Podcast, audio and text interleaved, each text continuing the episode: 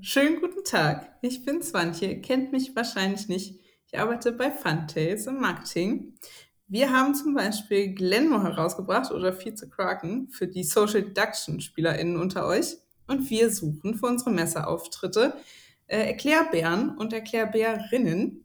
Zum Beispiel für die Spiele in Essen, aber auch zum Beispiel für die BerlinCon.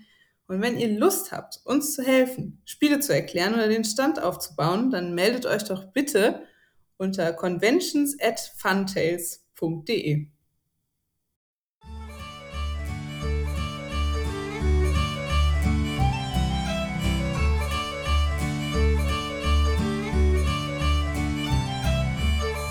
Hallo und herzlich willkommen zur neuen Ausgabe des Großen Wurfs, dem monatlichen Podcast der Würfelwerfer.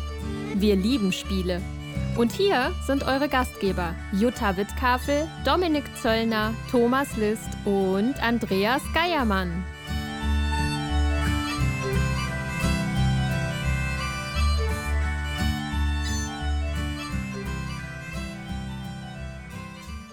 Hallo, liebe HörerInnen, wir sind es wieder, eure Würfelwerfer. Ähm, keine Angst, wir werden noch eine äh, reguläre Folge, werdet ihr noch äh, in diesem Podcast hören, aber aus, äh, aus gegebenem Anlass haben wir vor, vor dem Hauptteil nochmal eine, eine kleine Online-Aufnahme gemacht und äh, mit mir im Internet verbunden sind die Jutta. Hallo. Der Ben. Hallo. Und der Dominik. Hallöchen.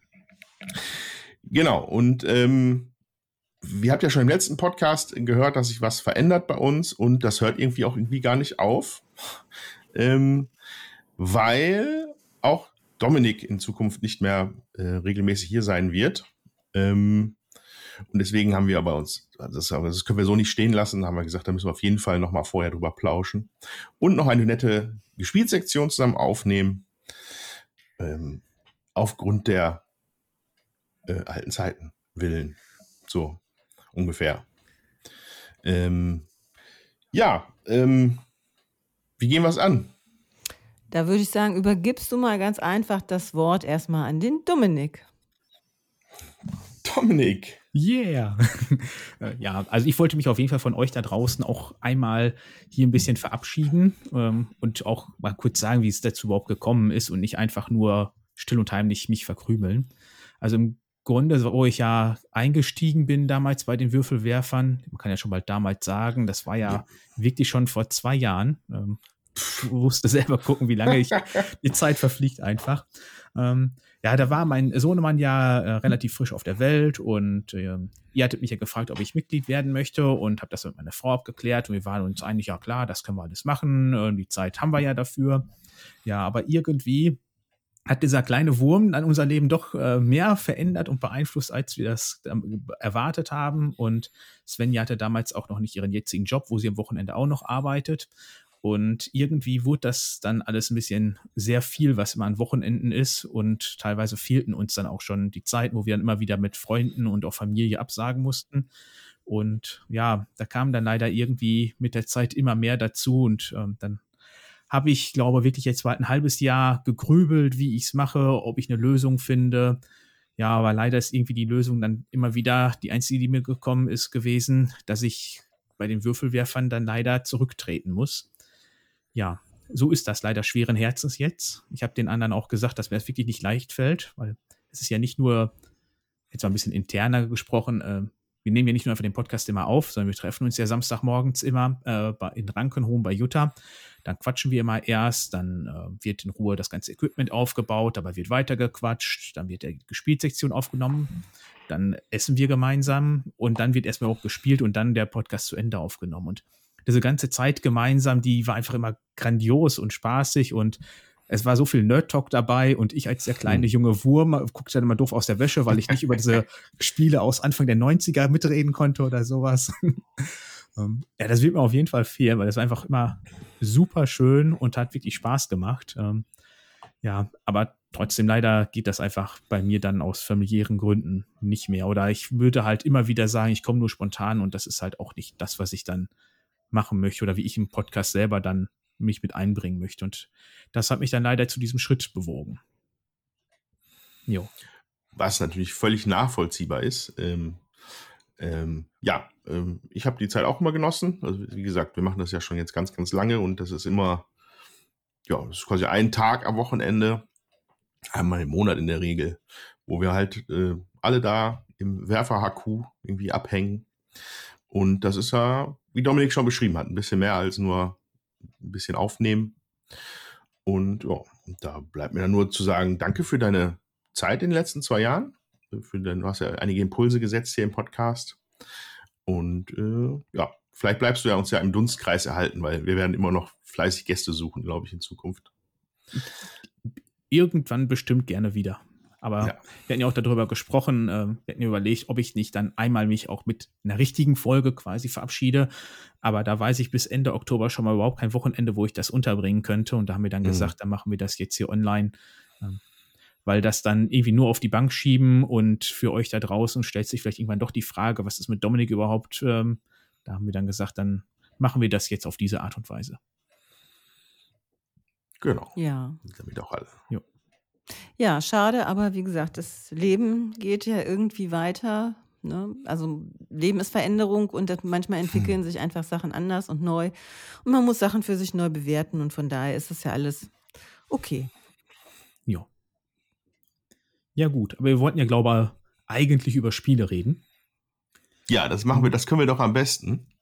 Das ist doch unsere Spezialität. Hoffentlich können wir das am besten. Äh, genau, also, ähm, wie gesagt, liebe HörerInnen, wir werden nach, eine, der Rest der Episode wird dann gleich äh, wieder, die werden wir übermorgen aufnehmen. Der Zukunfts-Andreas freut sich schon auf Iki.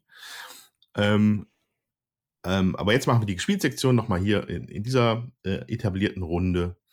Und deswegen würde ich sagen, wer fängt denn an? Ich glaube, Jutta. Da bist du Abwechslung ja pur witzig. bis zum Schluss. Da bist du ja echt witzig. Ich muss erst mal gucken in meiner Übersicht, was ich diesen Monat so gespielt habe, sozusagen. Und das, äh, Ja, finster, wenn ich in meine Statistik gucke. ja, Ganz, ganz finster. ja, also ich äh, habe reichlich Spiele gespielt, 24, muss ich sagen. Hm. Und äh, ich fange mal bei einem Spiel an.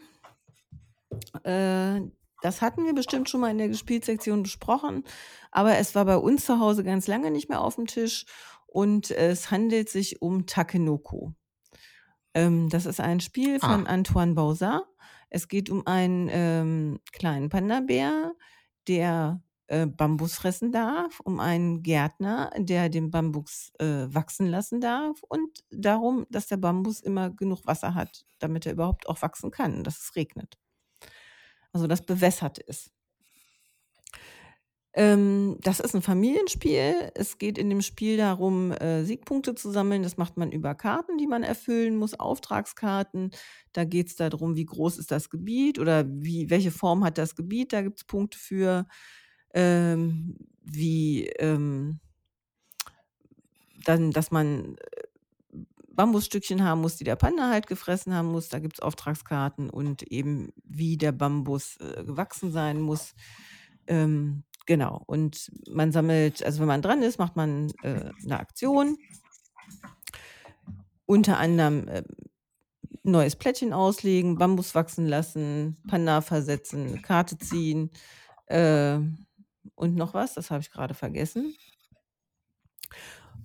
Und eben um diese Auftragskarten zu erfüllen, man ist reihum dran und man behindert sich so ein bisschen gegenseitig. Man kennt die Auftragskarten der anderen nicht. Ja, die, also der eine muss vielleicht den Bambus wachsen lassen, der andere äh, äh, will, dass der Panda was frisst und so äh, behinderten sie sich auch ein bisschen gegenseitig, weil der Panda eben den Bambus abfressen darf.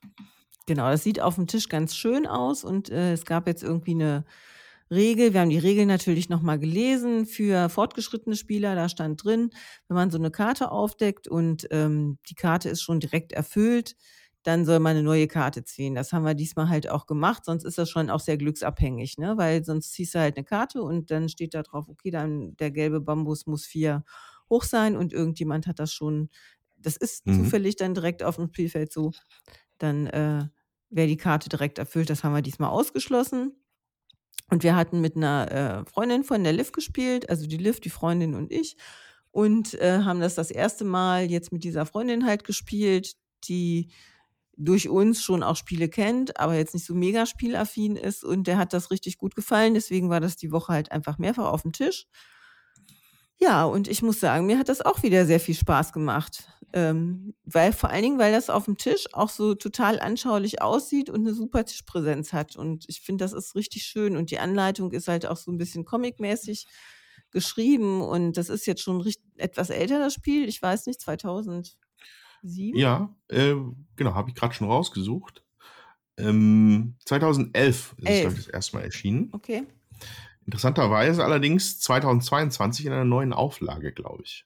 Das stimmt. Also wir haben aber die alte Auflage, die neue ist, Mhm. also die alte ist in so einem äh, rechteckigen Format, ähm, die neue ist quadratisch, aber ja, also ich finde, die rechteckige Schachtel hat auch schon gereicht.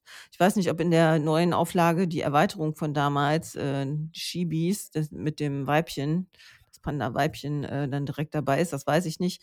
Ähm, die haben wir aber auch nicht. Wir haben nur das Grundspiel, was mir hier auch so reicht. Kennt das einer von euch? Ich habe das im Juni auf dem Tisch stehen sehen und fand das zu niedlich. Äh, ich weiß, äh, irgendwie, da- das war mir zu krass einfach. Äh, Also es sieht wirklich sehr schön aus, aber für mich wirklich einfach zu niedlich. Ich dachte mir so, nee, also das ist mir zu viel des Guten. Das fand ich schon eher abstoßend. Aber ich kann jeden nachvollziehen, der sagt, das ist super schön und gefällt mir. Also wir haben Aber mehr weiß ja ich darüber auch nicht. 2011 ähm, war die Liv 7, der Lee war da 5 oder 6 und äh, also da waren die Kinder ja, 8, dann 8, 2011 8, 8 und 5, äh, 6 und äh, wir hatten das damals auch gekauft, um das mit den Kindern eben auch zu spielen und das ging auch ganz gut. So und ich finde, das ist auch wirklich so ein Familienspiel, das Lust macht, auch dass auch Kinder eben Bock haben, da mitzuspielen, weil das so hübsch einfach aussieht. Und so niedlich eben auch. Ja, Gerade diese, ich kenne es halt tatsächlich, ich, der Name war mir sofort vertraut. Ich glaube, ich habe es nie gespielt, aber ich weiß, was es ist. Ich glaube, weil mir diese Optik nämlich mal hängen geblieben ist, irgendwann mal vor längerer Zeit. Takenoko, ach ja, das ist mit diesen, mit diesen, mit den Hexfeldern und den Pandas. Genau. Äh, mit dem Panda und dem Bambus, ja. Ähm, glaube ich, habe ich aber tatsächlich nie gespielt. Ich erinnere mich aber noch, glaube ich, Flashback-artig daran, dass Lee vor vier Jahren oder so im Podcast dann noch gesagt hat, oh, vier Jahre, ist ja Ist Quatsch. wahrscheinlich länger her. Schon, schon 2016. Ja. Äh, ähm, ich weiß, das eins der liebsten Spiele war Takenoko. Ja. Ich erinnere mich da noch dran. ja, wie gesagt, es war lange nicht auf dem Tisch, aber es hat seinen Charme, finde ich, immer noch nicht verloren. Man kann das richtig schön spielen. Ist halt auch, äh, ja, ist ein Familienspiel, halt, ist kein Schwergewicht. Ist schön. Ja, Takenoko, äh, Antoine Bauser bei Matago und in Deutschland dann wahrscheinlich dann irgendwie auch Matago. Asmodee steht hier noch. Ja. Auf jeden Fall weit verbreitet in allen möglichen Sprachen auch schon übersetzt. Und anscheinend in einer Neuauflage. Ich sehe hier bei einem Bild was von einer Deluxe Edition. Hm, Deluxe Copy. Mit einem sehr knuffigen Panda, den der Dominik absolut abstoßend findet. Das habe ich nicht gesagt. Abstoßen geht's nicht. Aber die Neuauflage gibt es anscheinend nicht auf Deutsch, ne? Zumindest nicht laut BGG. Ja, das, genau, das sieht aus, als ob da erst eine englische wäre und eine äh, Thai.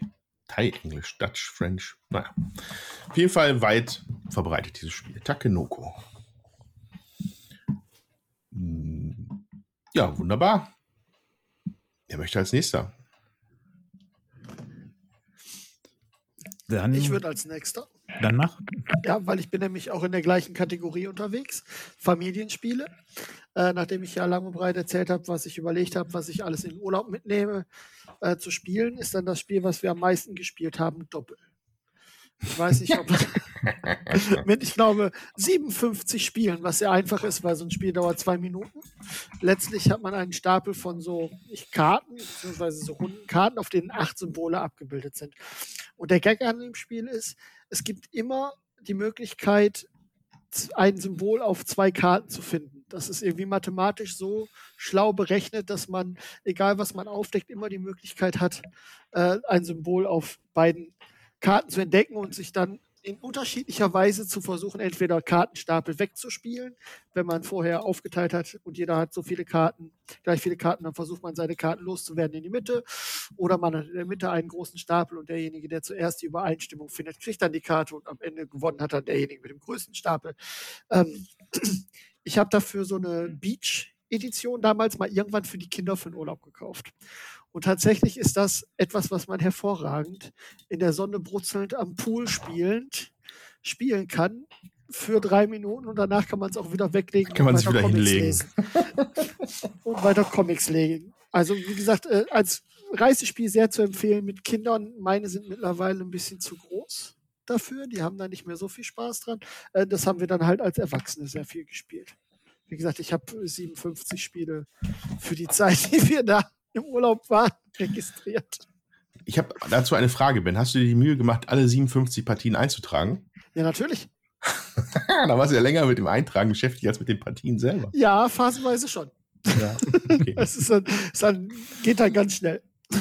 Äh, ähm, ja, Doppel ist mir natürlich auch geläufig. War bei uns, ich glaube, das war, da waren wir mit unseren, keine Ahnung, irgendwie in irgendeiner Kombination von Nichten und Neffen waren wir in Essen.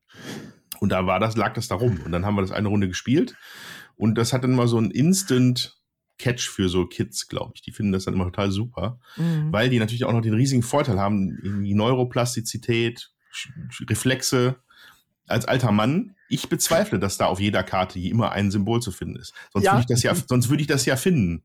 Aber das ist ja einfach nicht. Und die anderen, die schummeln alle nur. Also, Manchmal sitzt man, manchmal sitzt man auch da und hat diese Karten vor sich liegen und man sieht ums Verrecken nicht. Ja, ums den- Verrecken nicht, was Ja. das gleiche Symbol ist. man sieht den Wald vor lauter Bäumen nicht. Ja, richtig. Bei uns kann man das nicht spielen. Die Liv hat das immer alles sofort gesehen. Das war so langweilig.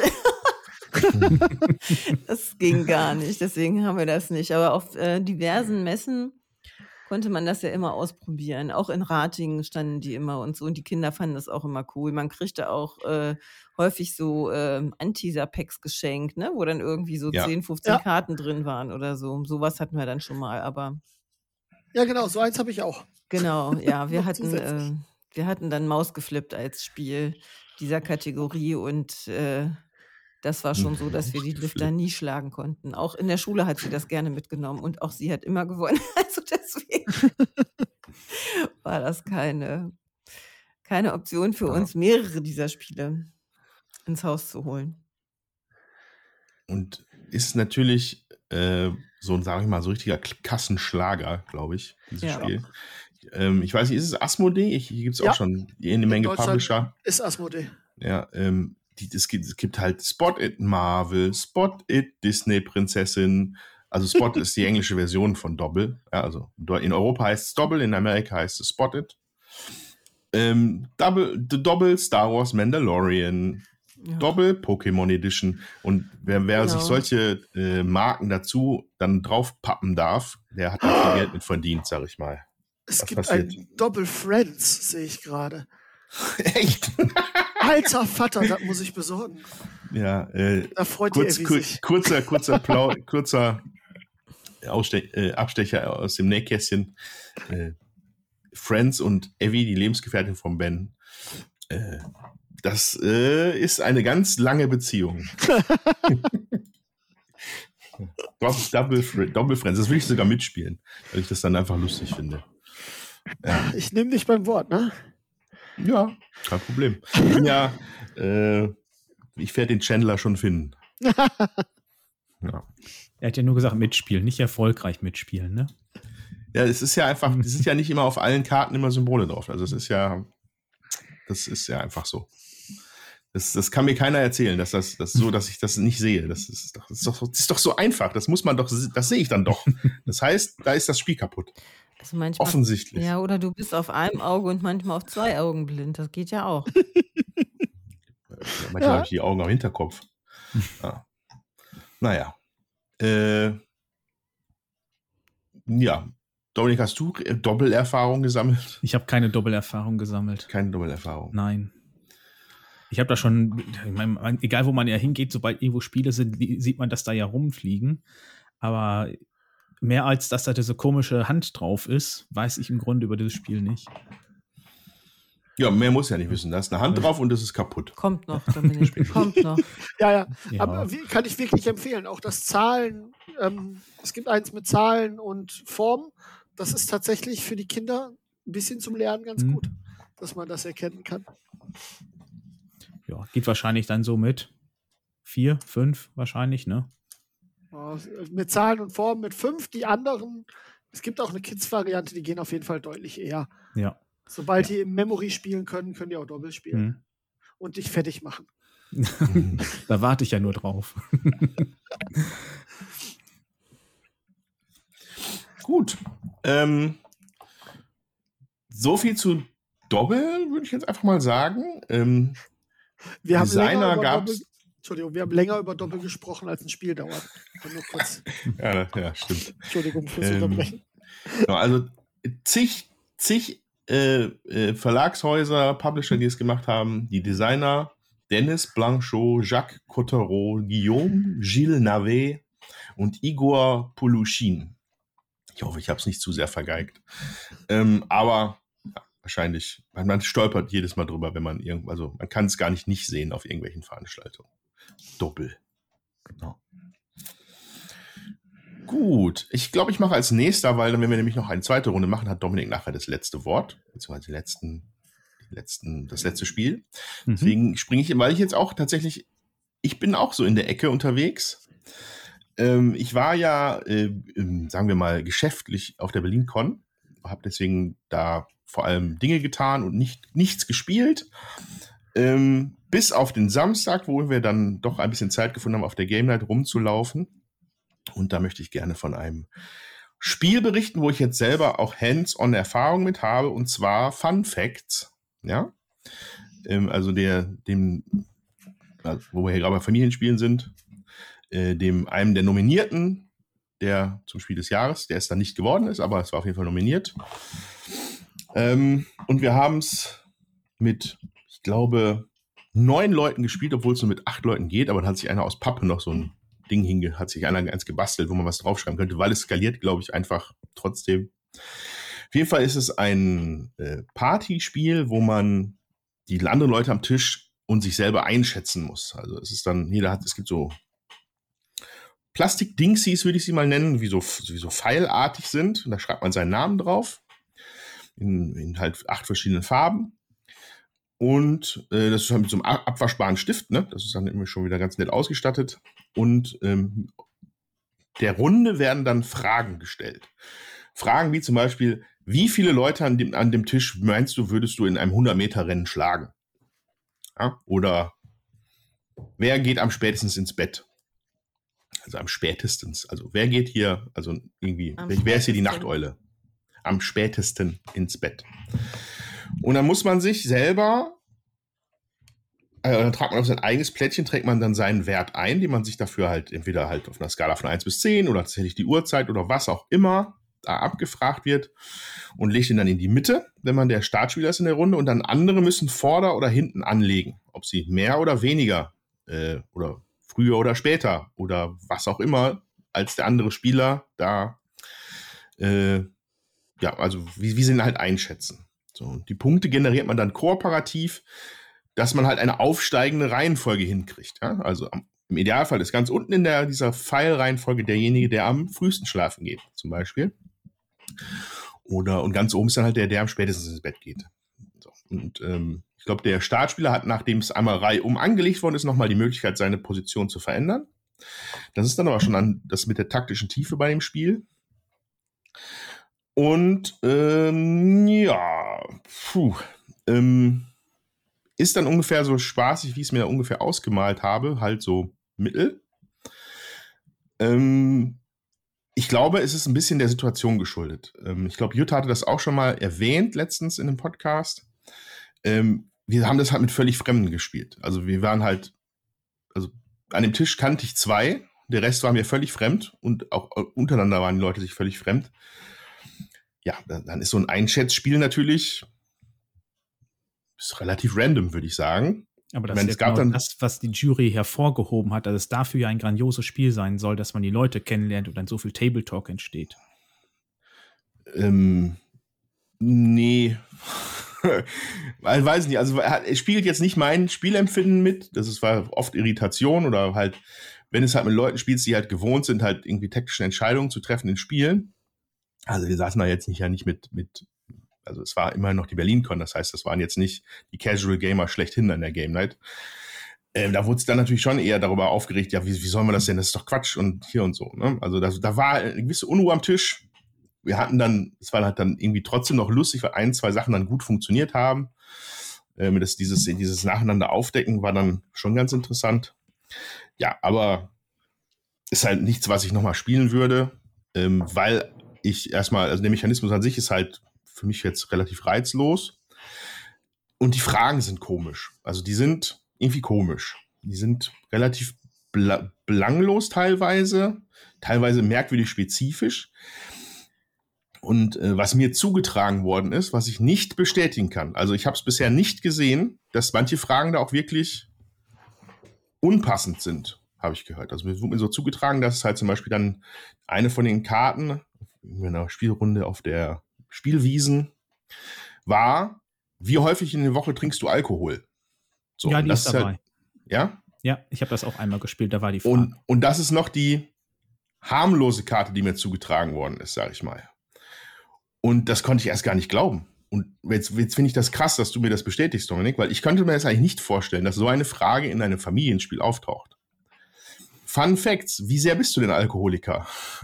also ähm, finde ich komisch, finde ich dann auch unangenehm am Tisch, glaube ich, wenn sowas aufkommt. Es gab auch Fragen, wo wir dann gesagt haben, ja, nee, komm, mach die nächste oder so. Ja, hat jetzt, sagen wir mal, äh, hat mich jetzt nicht restlos begeistert. Ja? Aber habt ihr Erfahrung mit Fun Facts? Ja, ich habe ja gerade schon angedeutet, ich Ja. habe das letztes Jahr in Osnabrück beim Weiterspielen der Spielträumers einmal gespielt, beziehungsweise halt Ja. mehrere Runden.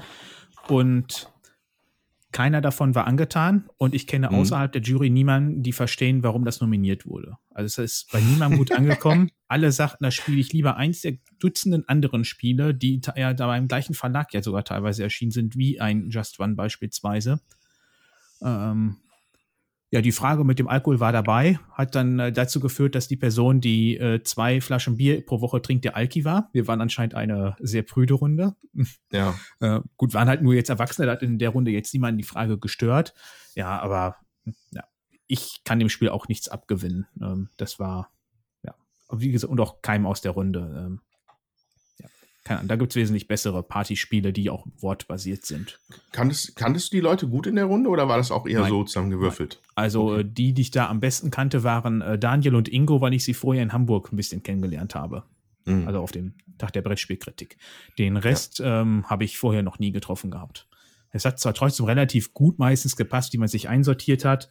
Ähm, ich hatte jetzt aber auch nicht den Eindruck, dass ich dadurch die Leute wirklich kennenlerne. Also äh, das, das, was die Jury damit halt ähm, darstellt, oder wie die es halt darstellen, das äh, sehe ich da drin jetzt nicht. Ähm, Ja. Vielleicht, wenn man sich darauf einlässt und das als das Ziel des Spiels sieht, dass man sich wirklich da jetzt zum Beispiel auf, in, einer, in einer Firma wird eine neue Abteilung gegründet und Leute werden zusammengewürfelt, dass man sich jetzt sagt, okay, für sowas, wobei Ah. die würden dir da wahrscheinlich auch den Vogel zeigen, wenn du mit so einem Spiel um die Ecke kommst. Der, der, der, der, äh, der Personaler fragt dann, wie viel, wer trinkt denn hier am meisten Alkohol in der Woche? Darf ich ja einen Schluck nehmen? Ja, oder, ähm, also ich, ich mich hat es jetzt nicht angefochten, aber in der Runde, die wir gespielt haben, weil es mir gerade noch mal einfällt, es war, wer isst am meisten Fast Food in dieser Runde? Ja? Und ich als etwas korpulenterer äh, Typ wurde dann natürlich von allen beäugt. So, das war okay für mich, aber kann auch, glaube ich, uncool sein für manch anderen. Deswegen, ja, ich weiß nicht. Jutta, erzähl du noch mal. Du hast da auch so, du hast da auch Ich das in der Richtung mal gespielt. gesagt, ne? Ich habe das nicht gespielt. Ich habe nur äh, eben davon Okay. gehört und dass eben manche Fragen halt äh, nicht so schön sein sollen. Und ähm, ich merke halt für mich, ähm, ich brauche das dann nicht. So, also ähm, Mhm. ja, das Spiel, was sie im Jahr davor rausgebracht haben, dieses Top Ten, wo du dann ja auch irgendwie was nachmachen musst. Also jeder gibt eine Situation und jeder äh, kriegt eine Zahl von 1 bis 10 und du sollst halt ähm, deine Reaktion darauf äh, in der Skala von 1 bis 10 machen und äh, jemand anders muss halt die ähm, sagen, du bist 1, du bist 2, du bist 3. So, das, das war witzig. Das haben wir auch zusammengespielt, Dominik, äh, Mhm. auch in Hamburg. Das, äh, das fand ich cool, weil das auch wirklich äh, dich nicht persönlich anficht.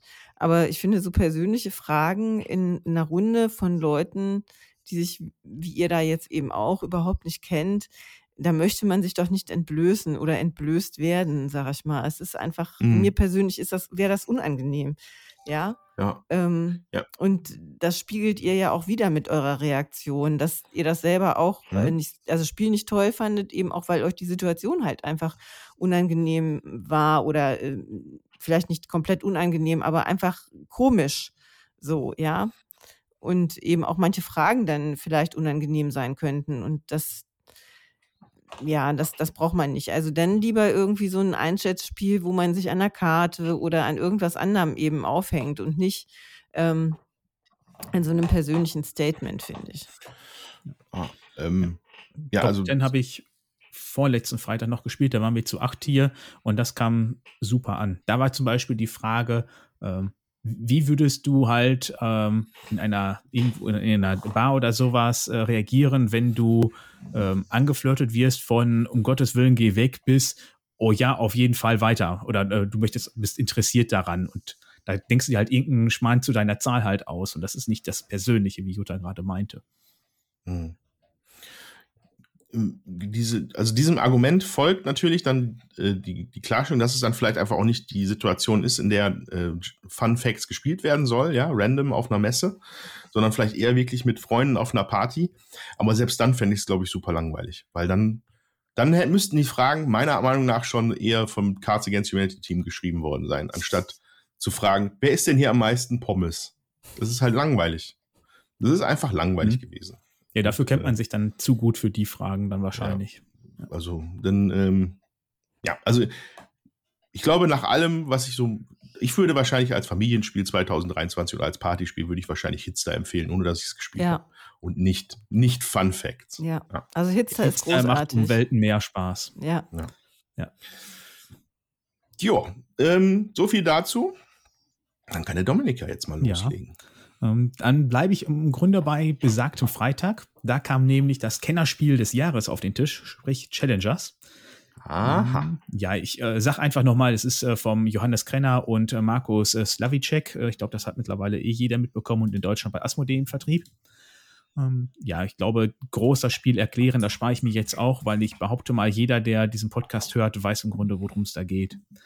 Ähm, wo ich ein bisschen drauf eingehen möchte, ist, ähm, Jutta, du kräuselst die Stirn, weißt du es nicht? Doch, aber weil ich es gerade im Letzt erst gespielt habe. Also ich fände es ganz gut, du so. würdest kurz erklären, um was es geht, weil wir können nicht davon ausgehen, dass das jeder hört, also erkennt. Hm, Ja, gu- gut, ich war jetzt davon ausgegangen, weil es mittlerweile in jedem Podcast fünfmal besprochen wurde, aber ich mache es trotzdem dann gerne. Also im Grunde geht es ja darum, dass wir einen sogenannten Autobattler spielen. Wir haben ein Kartendeck da, äh, und wir spielen Duelle gleichzeitig nebeneinander. Wir waren jetzt zu acht, das heißt, äh, es sitzen vier Personenpaare sich gegenüber und im Grunde wird einfach nur eine Karte aufgedeckt und das war's, was man in dem Spiel selbst so macht, was auch viele kritisieren, aber da gehe ich gleich nochmal drauf ein. Und das Ganze funktioniert halt so, ich decke eine Karte auf und im Regelfall steht da nur eine Zahl drauf, beispielsweise am Anfang eine 2. Da muss äh, die Person mir gegenüber ebenfalls Karten aufdecken, bis sie mindestens in Summe ebenfalls den Kartenwert 2 erreicht hat. Dann deckt sie zum Beispiel eine 1 auf und dann eine 3, dann ist sie bei 4 angekommen. Dann kriegt sie von mir die Flagge. Immer die Person, die gerade nicht aufdeckt hat, ist im Flaggenbesitz. Und dann zählt aber nur noch die oberste Karte. Das heißt, ich muss meine Karte dann zur Seite legen auf die sogenannte Bank, wo wir sechs Plätze haben und decke dann wieder Karten auf. Dann kann ich das Glück haben, dass ich zum Beispiel mit meiner ersten Karte direkt eine 3 habe. Dann bin ich sofort wieder dran, weil mein Ziel waren ja die drei von, dem, äh, von der Person gegenüber. Oder ich muss halt eine 1, eine 1 und eine 2 beispielsweise aufdecken und bin dann bei der 4 und bekomme dann die Flagge wieder. Und dann muss die andere Person ihre Karten auf die Bank legen und dann geht das so lange hin und her, bis eine Person keine Karte mehr aufdecken kann und somit den anderen nicht überbieten konnte. Oder bis eine Person die Flagge verliert und mehr Karten auf die Bank legen müsste, als sie kann. Dann hat die Person auch verloren. Und sehr viele, oder einige da draußen bemängeln halt, dass man bei dem Spiel ja nichts macht, man deckt ja nur die Karten auf. Ähm, dieses Spiel lebt aber meiner Meinung nach ganz stark von dem, was am Tisch passiert. Und es wird die Deckbauphase stark unterschätzt, weil vor jedem Match zieht man von einem Stapel, es gibt A, B und C, die C sind die stärksten, die A die schwächsten Karten und man darf am Anfang nur vom A-Stapel, dann vom B und dann vom C-Stapel ziehen, je nachdem, wie weit man in diesem ganzen Turnier fortgeschritten ist, weil man spielt im Grunde gegen jeden einmal. Hm, zieht man halt fünf Karten und darf zwei davon behalten. Oder man behält eine und zieht vier neue oder man behält gar keine und zieht fünf neue. Und dadurch muss man halt gucken, wie man sein Deck zusammenbaut. Das ist natürlich in der ersten Partie alles total random, weil du keinen Plan hast, was da für Karten noch kommen und wie die Synergien dafür sind. Wie das bei einem normalen Deckbilder im Grunde ist. Wenn man den zum ersten Mal spielt, hat man eh keinen Plan, ob das jetzt eine gute Karte ist oder nicht. Und da liegt für mich aber ein großer Reiz darin, wenn man nämlich die Karten ein bisschen kennt und man weiß, was kommt da hinten raus noch bringt mir das was, wenn ich jetzt hier auf diese Dreierkarten gehe, die es aber nur dreimal in dem ganzen Kartendeck gibt, oder nehme ich lieber nur eine Zweierkarte, die noch irgendeinen Kartentext hat und wo eine spätere Karte Synergien hinterher mit dabei hat. Und riskiere ich es mehr als sechs unterschiedliche Kartentypen überhaupt im Spiel zu haben. Weil gleiche Kartentypen, sprich der gleiche Name, werden immer auf meiner Bank gestapelt. Das heißt, die nehmen nicht jede Karte nimmt einen Platz weg, sondern nur unterschiedliche Karten. Also sechs sind safe, sieben kann aufgehen, muss nicht. Aber wenn ich ja eine Karte habe, die mir sagt, ich darf Karten von der Bank wieder runternehmen, dann habe ich ja wieder Platz. Da muss ich natürlich nur hoffen, dass beim Aufdecken hinterher die in der richtigen Reihenfolge kommen. Und da, das Spiel ist einfach super witzig für mich auf jeden Fall. Ähm, es spielt so, am Tisch einfach äh, so viele Emotionen kommen dabei hoch. Ähm, ich habe das in Osnabrück gespielt vor ein paar Wochen. Ähm, da hatte ich einen Deck, da bin ich einfach äh, die äh, ersten fünf Runden komplett oder sechs komplett da durchmarschiert. Mir konnte einfach niemand was. Und da hieß es dann schon so, oh, jetzt kommt gleich Dominik, viel Spaß mit dem, der hat da voll das Assi-Deck, da kannst du eh nichts machen. Und das ist dann halt das, was da am, an dem ganzen Tisch auf einmal stattfindet. Oder wenn man fertig ist, dann geht man zu den anderen und guckt mal, was die da machen, wie die sich geben. Oder man fiebert auch mit, dass die Person, die mich gerade komplett fertig gemacht hat, dass die in der nächsten Runde auf jeden Fall einen auf den Deckel bekommt. Ähm, ich finde das einfach super spaßig. Es ist was komplett anderes, weil ich wechsle zwischendrin sogar noch mal einen Sitzplatz. Also ich muss wirklich aufstehen und mich an einen anderen Platz setzen. Außer eine einzige Person, die bleibt immer sitzen. Und wo ich das den Freitag erklärt habe, da kamen auch erstmal Gesichter, die total unverständlich waren. Also die haben nicht verstanden, wie dieses Spiel funktioniert. Einmal, dass sie nur diese zwei Karten da zupacken und dann die Karten nur aufdecken, dass sie den Sitzplatz ändern sollen. Und das hat mir auch wieder nur gezeigt, dass das auf jeden Fall im Kennerbereich richtig einsortiert ist. Viele sagen ja, ich decke ja nur die Karten auf, das ist ja, das kann ja jeder, warum ist das ein Kennerspiel? Wenn man das aber mal mit Leuten spielt, die fast nie spielen, und davon hatten wir vier mit am Tisch von den achten, die wussten nicht, was zu tun ist. Da haben wir dann hinterher gesagt, pass auf, ihr setzt euch jetzt einfach dahin, deckt die Karten mal auf und danach schauen wir gemeinsam weiter. Die haben wirklich die Hälfte des Spiels gebraucht, auch die Kartentexte zu verstehen. Was bedeutet es im Flaggenbesitz? Was heißt Flaggenverlust? Was heißt von der Bank? So Begriffe, die bei uns ziemlich zügig sitzen und klar sind, haben da für die Hälfte des Spiels zu Verwirrung gesorgt. Und es wurde jedes Mal auch die Karte komplett gelesen, obwohl da am Anfang schon steht von der Bank. Wenn ich die aber aufdecke im Angriff, ist das vollkommen egal, da brauche ich gar nicht weiter lesen. Und da ist das, das Spiel ja meiner Meinung nach auf jeden Fall richtig im Kennerbereich einsortiert und nicht im Familienbereich. Das kannst du oder du wirst dich sehr schwer tun, wenn du sonst nicht spielst und dann dieses Spiel auf einmal machst, weil du mhm. hast einfach gewisse Hürden da drin, die komplett irritierend einfach sind. Jo. Ja, das kann ich mir vorstellen, das glaube ich auch. Also ich meine, ich habe das letzte Woche das erste Mal gespielt. Ich fand es auch beim ersten Mal, äh, auch ich musste die Begriffe noch erklärt kriegen, muss ich sagen, weil das ja nicht von vornherein klar ist, was das heißt. Ne? Da musst du die Regeln Ja, das kennen. muss man, aber Begriffe muss man einmal erklärt bekommen. Ne? So, ähm, Oder, oder man muss zumindest mit den Konzepten vertraut sein. Ne? ja, wenn es dann klar also war, wenn etwas von der Bank kommt, dann ist es quasi ein Comes-into-Play-Effekt sozusagen. Ja? ja. Oder sowas. Gut, das war dann nach einer Zeit klar. Ähm, ich habe das bisher auch nur einmal gespielt, muss ich dazu sagen. Das war jetzt für mich auch ein Ersteindruck. Ich, ähm, ja, ich war jetzt nicht so angetan, sag ich mal. Mir ist da halt auch viel Zufälligkeit einfach drin, wie ich gemischt habe, wann wo meine Karte kommt. Das ist halt ein bisschen unplanbarer. Ähm, Aber das ist der Reiz dieses Spiels, ja. Du hast es am Tisch gespielt oder hattest du online gespielt? Nee, nee, am Tisch, am Tisch. Ich spiele nicht Okay. online. Ja. Oder wenn Ähm, ganz selten. Also, äh, Ja. nee, nee, das war am Tisch. Mhm. Ähm, Also meine Leute erste wir waren war zu viert nur. Ähm, ich fand's, Ja. wie gesagt, trotzdem. Also es war für, für mich im Prinzip eine Kennenlernpartie. Für mich war so danach, ja, kann man machen, muss man nicht. Mir war auch ganz klar, ich werde mir das auf keinen Fall kaufen. Ähm, dafür, ähm,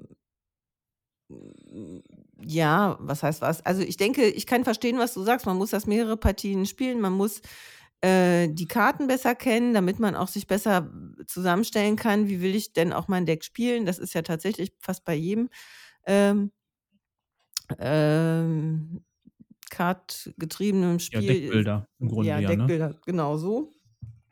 Und äh, aber mm, für mich ist es dann randommäßig doch zu wenig. Weißt du, ich fühlte mich fast wie ähm, diese Quartettspiele von früher. Dann hast du dann, Mhm. wo du dann die Autos vergleichst, die Geschwindigkeiten vergleichst und wer das die höhere Karte, also der kriegt, kriegt die andere Karte oder so, ja. Oder man Mhm. äh, äh, versucht sich die gegenseitig abzuschwatzen.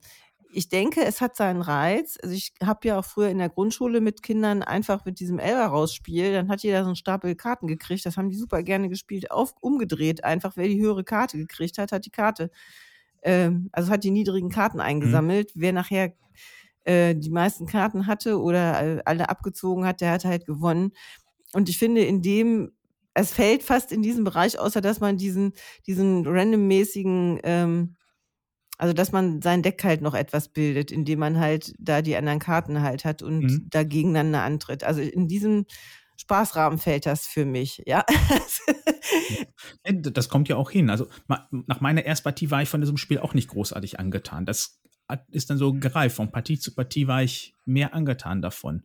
Mm, Und klar, es ist komplett willkürlich. Du mischst dein Deck und deckst es auf. Und da kannst du Glück haben, du kannst du Pech haben. ja, Aber wenn du dein Deck natürlich so aufbaust, dass du halt auf zwei super starke Karten gehst und die kommen halt erst zum Schluss, dann kannst du Pech haben. ja, Du kannst aber auch die Kombos aufbauen, die kontinuierlich dir was liefern. Ähm, Dann für hast du dann halt nie hohe Zahlen dabei. Ja. Aber wir hatten zum Beispiel in der Runde eine dabei, die hatte die Karte, wenn du die aufdeckst, ist die, ich glaube, das war eine eins oder zwei, also im Grunde nichts, weil es war eine sehr späte Karte und dann plus eins für jede Karte, für jeden freien Platz auf der Bank. Die, das war hat sie als erste Karte aufgedeckt, da war das halt auf einmal eine plus sechs dieser Ja, Karte. das ist natürlich also das eine kräftig. super starke Karte. Du musst Ja. natürlich Glück haben, wenn du die aufdeckst, wenn deine ganze Bank voll ist, hast du natürlich Pech gehabt. ja, Aber das gleicht sich über die Partien aus. Und genauso ist es, wenn du dein Deck aufbaust, dass es später stark wird, dann verlierst du die ersten zwei, ein, zwei, drei, auch vielleicht vier Partien. Aber hinten raus äh, holst du dann die richtigen Punkte. Weil es gibt hinterher ein Finale zwischen den beiden Personen, die am meisten Fans gesammelt haben. Und Fans sammelt man, indem man eine Turnier quasi eine Runde gewinnt. Und auf der Rückseite stehen immer irgendwelche Fa- Fans, irgendwelche Zahlen im Grunde. Aber es heißt nicht, wenn ich jetzt Runde 2 gewinne und Andreas am Nachbartisch die Runde 2, dass wir gleich viele Fans bekommen. Das heißt, da ist auch nochmal Zufall drin. Das heißt Mhm. also, es kann sein, dass ich genauso viele Runden gewonnen habe, wie die, die hinter im Finale sind, aber ich hatte einfach Pech, dass ich die falschen Dinger gezogen habe. Also es ist schon sehr glückslastig.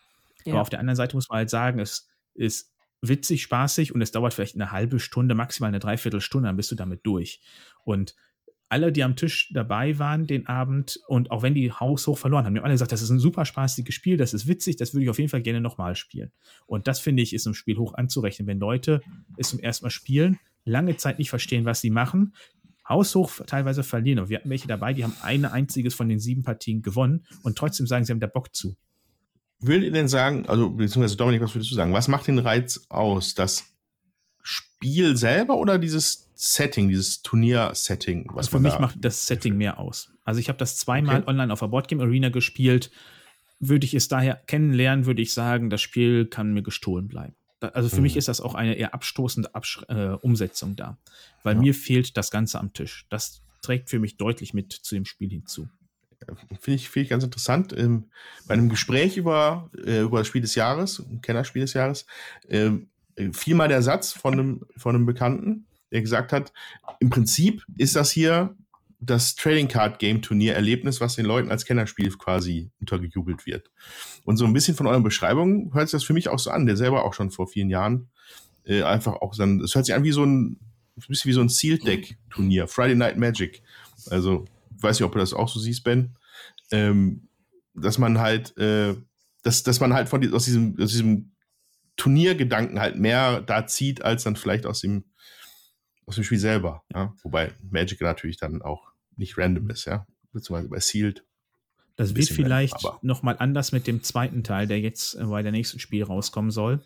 Da gibt es direkt asymmetrische Startsachen, dass du da unterschiedlich bist und die Decks sollen auch nochmal ähm, mehr Einfluss untereinander haben. Also du hast da ja mhm. diverse unterschiedliche Kartentypen, sage ich mal, beziehungsweise da gibt es halt, so, ich sage jetzt mal Familien und da kannst du halt gucken, okay, wenn ich jetzt halt immer von einer Familie die nehme, die unterstützt sich halt gut untereinander. Andere sagen, wenn du von allem Möglichen was hast, sind, ist da wieder gut, also sehr divers auch gestaltet.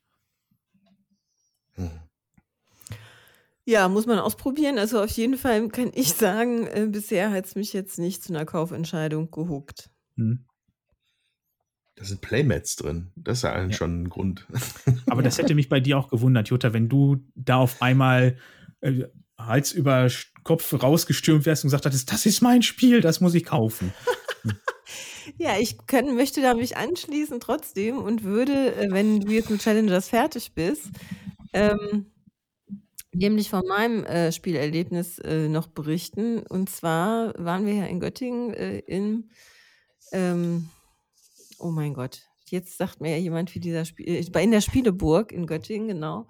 Und äh, haben auch da ein bisschen eingekauft und unter anderem auch Tyrannen des Unterreiches hat der Steffen äh, sich geschnappt. Ähm, die hatten da gerade ein Sonderangebot und dann haben wir gesagt, ja, okay, dann versuchen wir das mal und nehmen das mit. Und das ist ein Deckbilder mit ähm, Area Control. Der gefällt mir richtig gut, muss ich sagen. Das hätte ich von vorne, also hätte ich ja nicht äh, gedacht, aber das ist äh, hat mich reingezogen. Designer sind, ich sag's jetzt mal, es wird Englisch sein, glaube ich, Peter Lee, Rodney Thompson und Andrew Fehn. Alter 14 plus, Community sagt 12 plus, äh, zwei bis vier Spieler. Und ähm, man hat ein Schurkendeck sozusagen, also deine Karten sind eigentlich nur Schurken, und du hast einen Spielplan, du kannst das spielen von zwei bis vier Spieler und je nachdem, wie viele Leute du bist, äh, ist der Spielplan halt aufgeteilt. Ne? Mit zwei hast du nur in der Mitte, bei drei nimmst du eine Seite dazu, bei vier nimmst du den kompletten Spielplan. Und es geht halt darum, Orte zu erobern und möglichst viele Siegpunkte auch abzugreifen. So, und ähm, das machst du mit Karten. Du hast ein Startdeck, äh, da sind ähm, Karten bei, mit dem du eben äh, neue Karten einkaufen kannst oder Karten halt, mit denen du dich auf dem Brett äh, ausbreiten kannst. Und du kannst jede Runde halt dann, je nachdem, wie viel Kaufpunkte, sag ich mal, du hast, halt neue Karten kaufen. So, und da geht es eben darum, mit den Karten, die du dann hast oder da, wie du dann, was du dann einkaufst, auch dein Deck so zusammenzustellen, dass du halt versuchst, dich auszubreiten auf dem Board und ich weiß nicht, wie häufig wir das Deck dann durchgegangen sind. Zwei oder dreimal äh, war mein Stapel, also gehst du halt durch deinen Stapel während des ganzen Spiels. Ja, versuchst dich halt auszubreiten. Und da muss ich sagen, das hat mir richtig gut gefallen, weil mir auch die Kombination zwischen ähm, welche Karten will ich haben, wie will ich mich verbreiten, was kann ich irgendwie tun, ähm, da gut gefallen hat. Das, das war richtig cool. So, und, und äh, egal mit wie vielen Leuten du spielst, du hast halt immer auch Parteien äh, auf dem Board, die halt äh, neutral sind. Also zumindest, wir, haben das zu dritt gespielt. Wir hatten also auch eine neutrale Gruppe mit dabei. Ähm, die dir dann eben auch Siegpunkte geben. Wenn, also du, du kriegst halt Siegpunkte auch einmal für Orte, die du nachher besetzt hast und wenn du gegen andere ähm, ähm, Einheiten kämpfst, dann nimmst du die vom Brett und äh, drehst die um, dann gibt dir das einen Siegpunkt halt. Und da musst du halt eben auch gucken, räumen, wo lohnt es sich, was abzuräumen, wo komme ich irgendwie hin, wo kann ich mich ausbreiten, welche Karten brauche ich denn dafür. Ähm, und das fand ich cool gemacht. Und wir haben das mit unserem 13-jährigen Neffen gespielt. Der hatte auch richtig Spaß. Also es hat ihn richtig angefixt, muss man sagen. Das war schon cool. Habt ihr die Neuauflage davon oder die alte? Ich glaube, das Also ist es die ist, äh, Neuauflage. Also da stand äh, das Boardgame. Ich habe mir jetzt hier auch angeguckt von der, Ja. äh, äh, von der äh, auf Boardgame Geek, weil ich konnte auch die, ähm, also ich habe die Schachtel drüben jetzt. Ich sitze jetzt hier nicht im Mhm. Spielehäuschen. Ähm, und da sah das so aus, als hätten wir die Neuauflage. Mhm. Ich glaube, da ist irgendwie die Figuren sind da jetzt nur Papptoken und keine Miniaturen mehr oder so. Kann das sein? Ja. Ja. Ja, Ich glaube, Papptoken. das so der, ja, ich glaube, das ist so der größte Unterschied, der da drin war, dass das vorher halt irgendwelche Kunststoff-Minis waren, so ganz kleine. Ja, das war aber relativ, also Mhm. genau, äh, die brauche ich ja nicht, um Spielpass zu haben, muss ich sagen. Ähm, mir reicht das Nö, ja mit nö. den Token. Das ist, fand ich auch sehr Mhm. übersichtlich gehalten.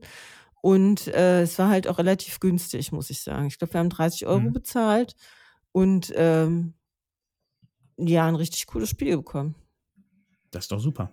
Ich habe davon irgendwann nur mal was gehört, ähm, dass das jemand meinte, wer im Klon gefällt, äh, der kann sich das auch holen. Das wäre, hat das damit irgendwie verglichen, obwohl ich, wenn ich mich darüber informiert habe, nie so den Vergleich verstanden habe. Also ich habe ja Klong auch nur einmal gespielt. Das Mhm. hat mir nicht, also Klong war nicht mein Spiel, kann ich ja nur sagen. Aber das fand ich richtig gut. Aber manchmal ändern sich Mhm. ja auch die Geschmäcker über die Zeit. Ich weiß nicht, wie das Ja. wäre, wenn ich jetzt Klong nochmal spielen würde. Das könnte ich nicht beurteilen. Klong ist grandios. Das ist unbestritten. Da ist nur du dich, Jutta. Was wir jetzt natürlich hier überhaupt total verschweigen, weil die Jutta gar nicht so ein Nerd ist, dass wir mit Tyrann, Tyrann des Unterreichs natürlich ein D&D-Property da haben, ja?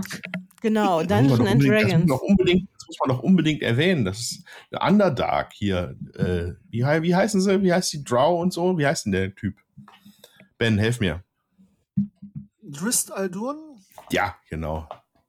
Jetzt, guck mal. Das ist, ist bestimmt falsch ausgesprochen, aber Drist. Ja, ja äh, das, ist die, berüh- das berühmte Setting von, von Dungeons and Dragons, äh, der Underdark, wo die Dunkelelfen leben. Genau. Äh, das ist halt, da wurde da im, im Spiel umgesetzt. Was ich habe noch nie davon gehört, tatsächlich.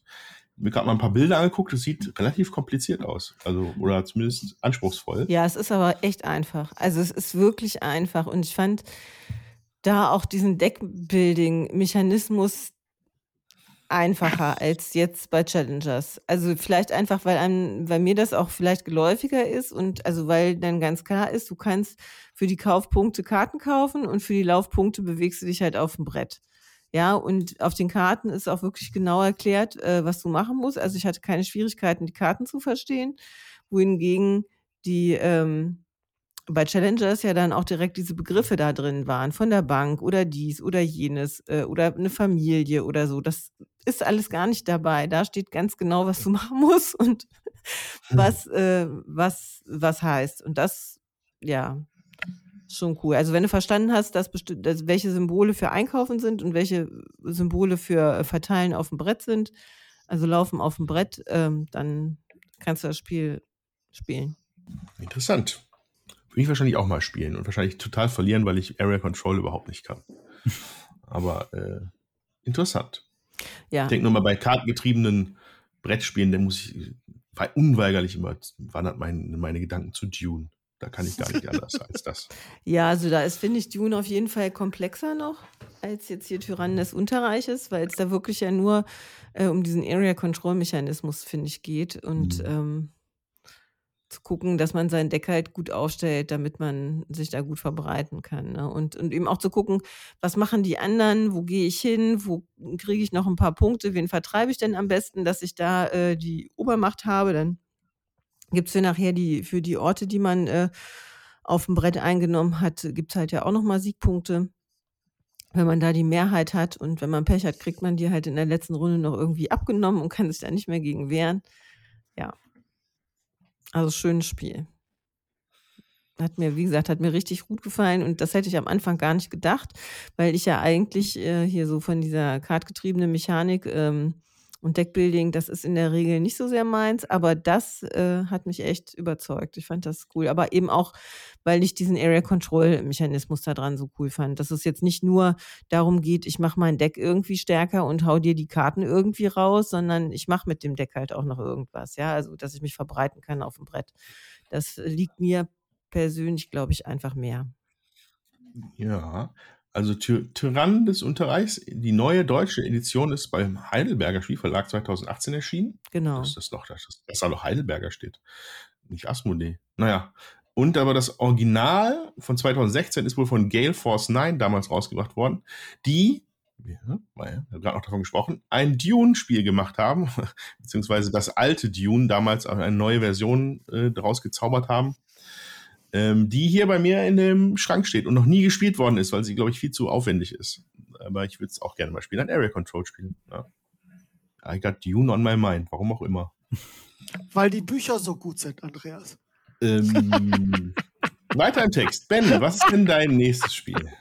Äh, als nächstes würde ich gerne über Hamlet sprechen. Oh, Überraschenderweise geht es da nicht um. ist, Äh, ist dann den, das Faul im Staate Dänemark? Ist das überhaupt das Ja. richtige Stück?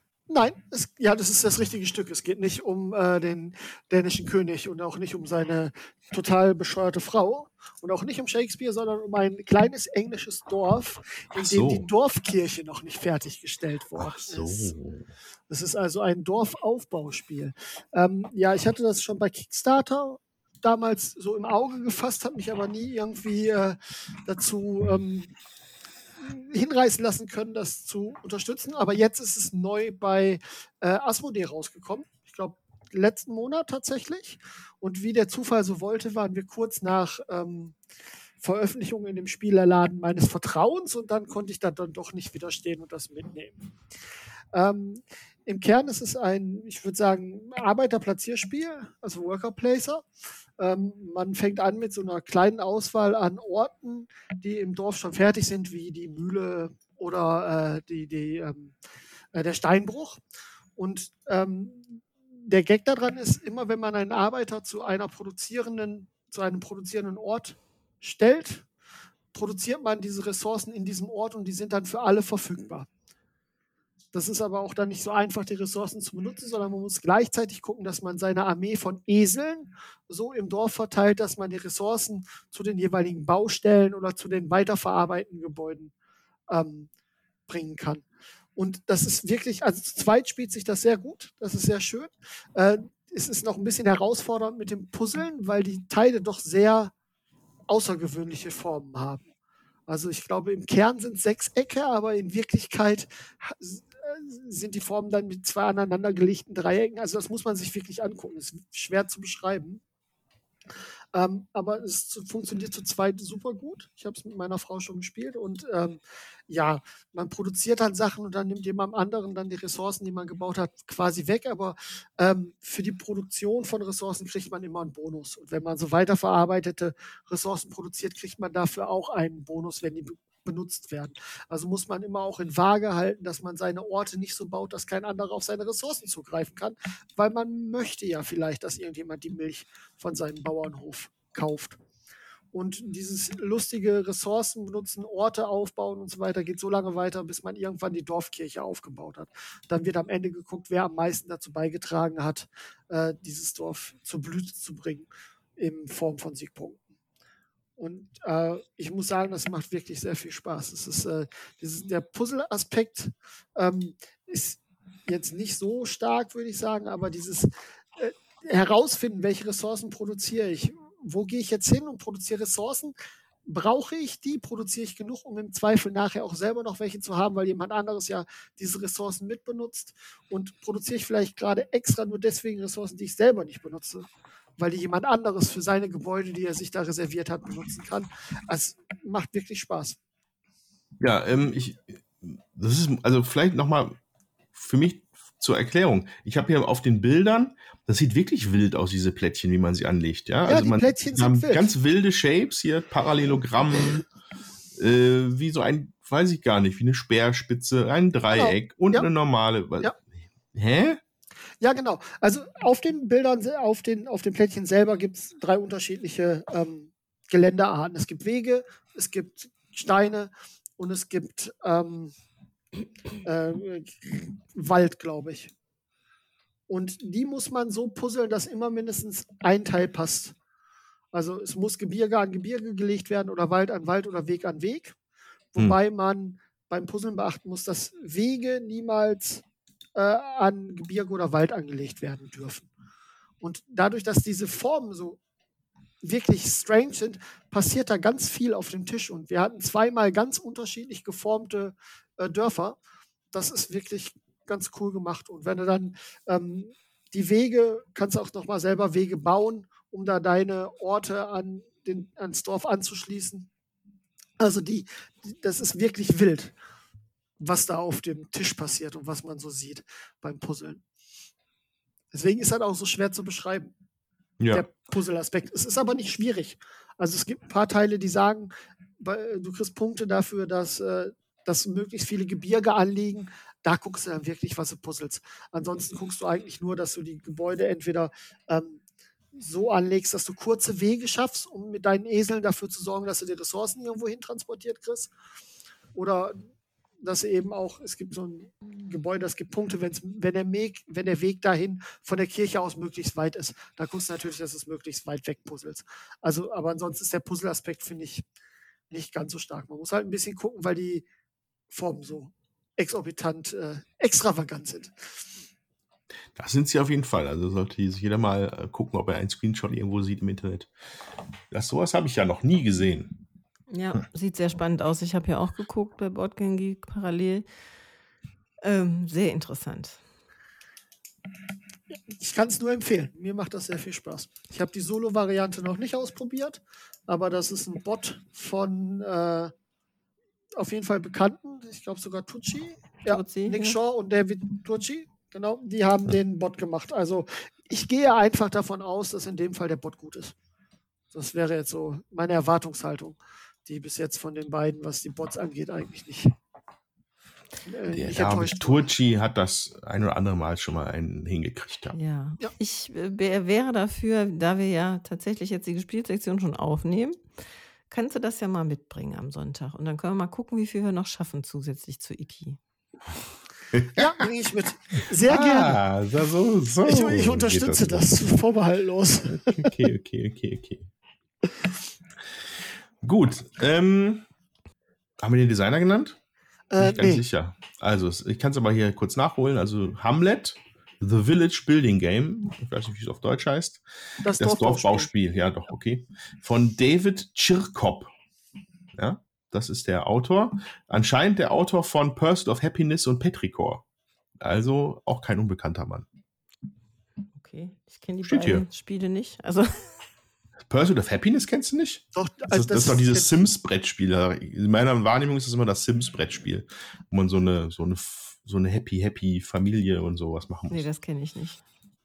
Und Petrichor war doch das mit diesem, mit dem Regentropfen. Vorne drauf. Beides nicht gespielt, aber sind in meinem Ah, Aufmerksamkeitshorizont mal aufgetaucht. ja, ich habe Pursuit of Happiness verwechselt mit Pursuit of Love. Alles gut. Kenne ich doch nicht. Okay. Pursuit of Happiness wollte ich mal gekauft haben, weil mich das angesprochen hat. Ja, da hast Aber du auch, ich noch glaube ich, mal getan. von erzählt. Aber ich äh, habe es Ja. auch noch nicht gespielt. Wo du sagst, Regentropfen auf dem Cover, da ist mir das auch wieder eingefallen. Guck Da mal. geht es auch irgendwie um Ja. die Düfte von Regen, die man erschaffen sollte, oder? Genau, Petrichor ist das, was man, was man, das ist der Ausdruck für, wie Regen riecht. Ja. ja. Anscheinend Langsam ist, kann äh, ich nicht mehr riechen. Reicht langsam. Geht mir ähnlich, Dominik. Ich hatte mir Aha. für meinen Urlaub auch besseres Wetter gewünscht. Also vor allen Dingen die erste Woche war ja noch sehr schön, aber jetzt ist es echt übel. Ja, wir hatten zum Glück äh, ähm, von Mitte bis Ende Juni, wo es so super Wetter war und wir dann auch 25 bis 30 Grad hatten, da hatten wir Urlaub und danach fing die Kacke an. Von daher hatten wir Glück, aber es ist nervt trotzdem einfach mittlerweile. Ja, also Zwei Wochen darf es noch regnen, danach bin ich sauer. Nein, es darf nicht zwei Wochen noch regnen. Ich möchte nächste Woche gerne schönes Außer bei Wetter. euch. Und äh, ich Außer meine, der Regen euch. ist natürlich schön für die Kartoffeln, die wachsen und gedeihen und sonst, äh, ja, also man muss wenig gießen, aber ansonsten hätte ich gerne trotzdem mal noch ein bisschen schönes Wetter. Wo auf jeden Fall immer schön Wetter ist, ist in der Welt von Five Tribes. Ähm, äh, das hat ja so ein, so ein 1001 Nacht-Setting und das sieht da sehr warm aus auf dem Cover. Ähm, und da habe ich nach langer, langer Zeit mal die Erweiterung von gespielt und zwar die Kunstschmiede von Naquala, ist es, glaube ich. Ähm, Jutta kann mich korrigieren, wenn es falsch ist. Ja, Ähm, aber ist es richtig? ja, in einem, nach einem, das, das, die Erweiterung hat mir Jutta sehr ans Herz gelegt, dass sie mal ausprobieren soll. ähm, weil, weil Five Traps hier immer wieder gerne auf den Tisch kommt und wir mal einfach mal schauen wollten, wie es dann da, äh, was, was da noch so gibt.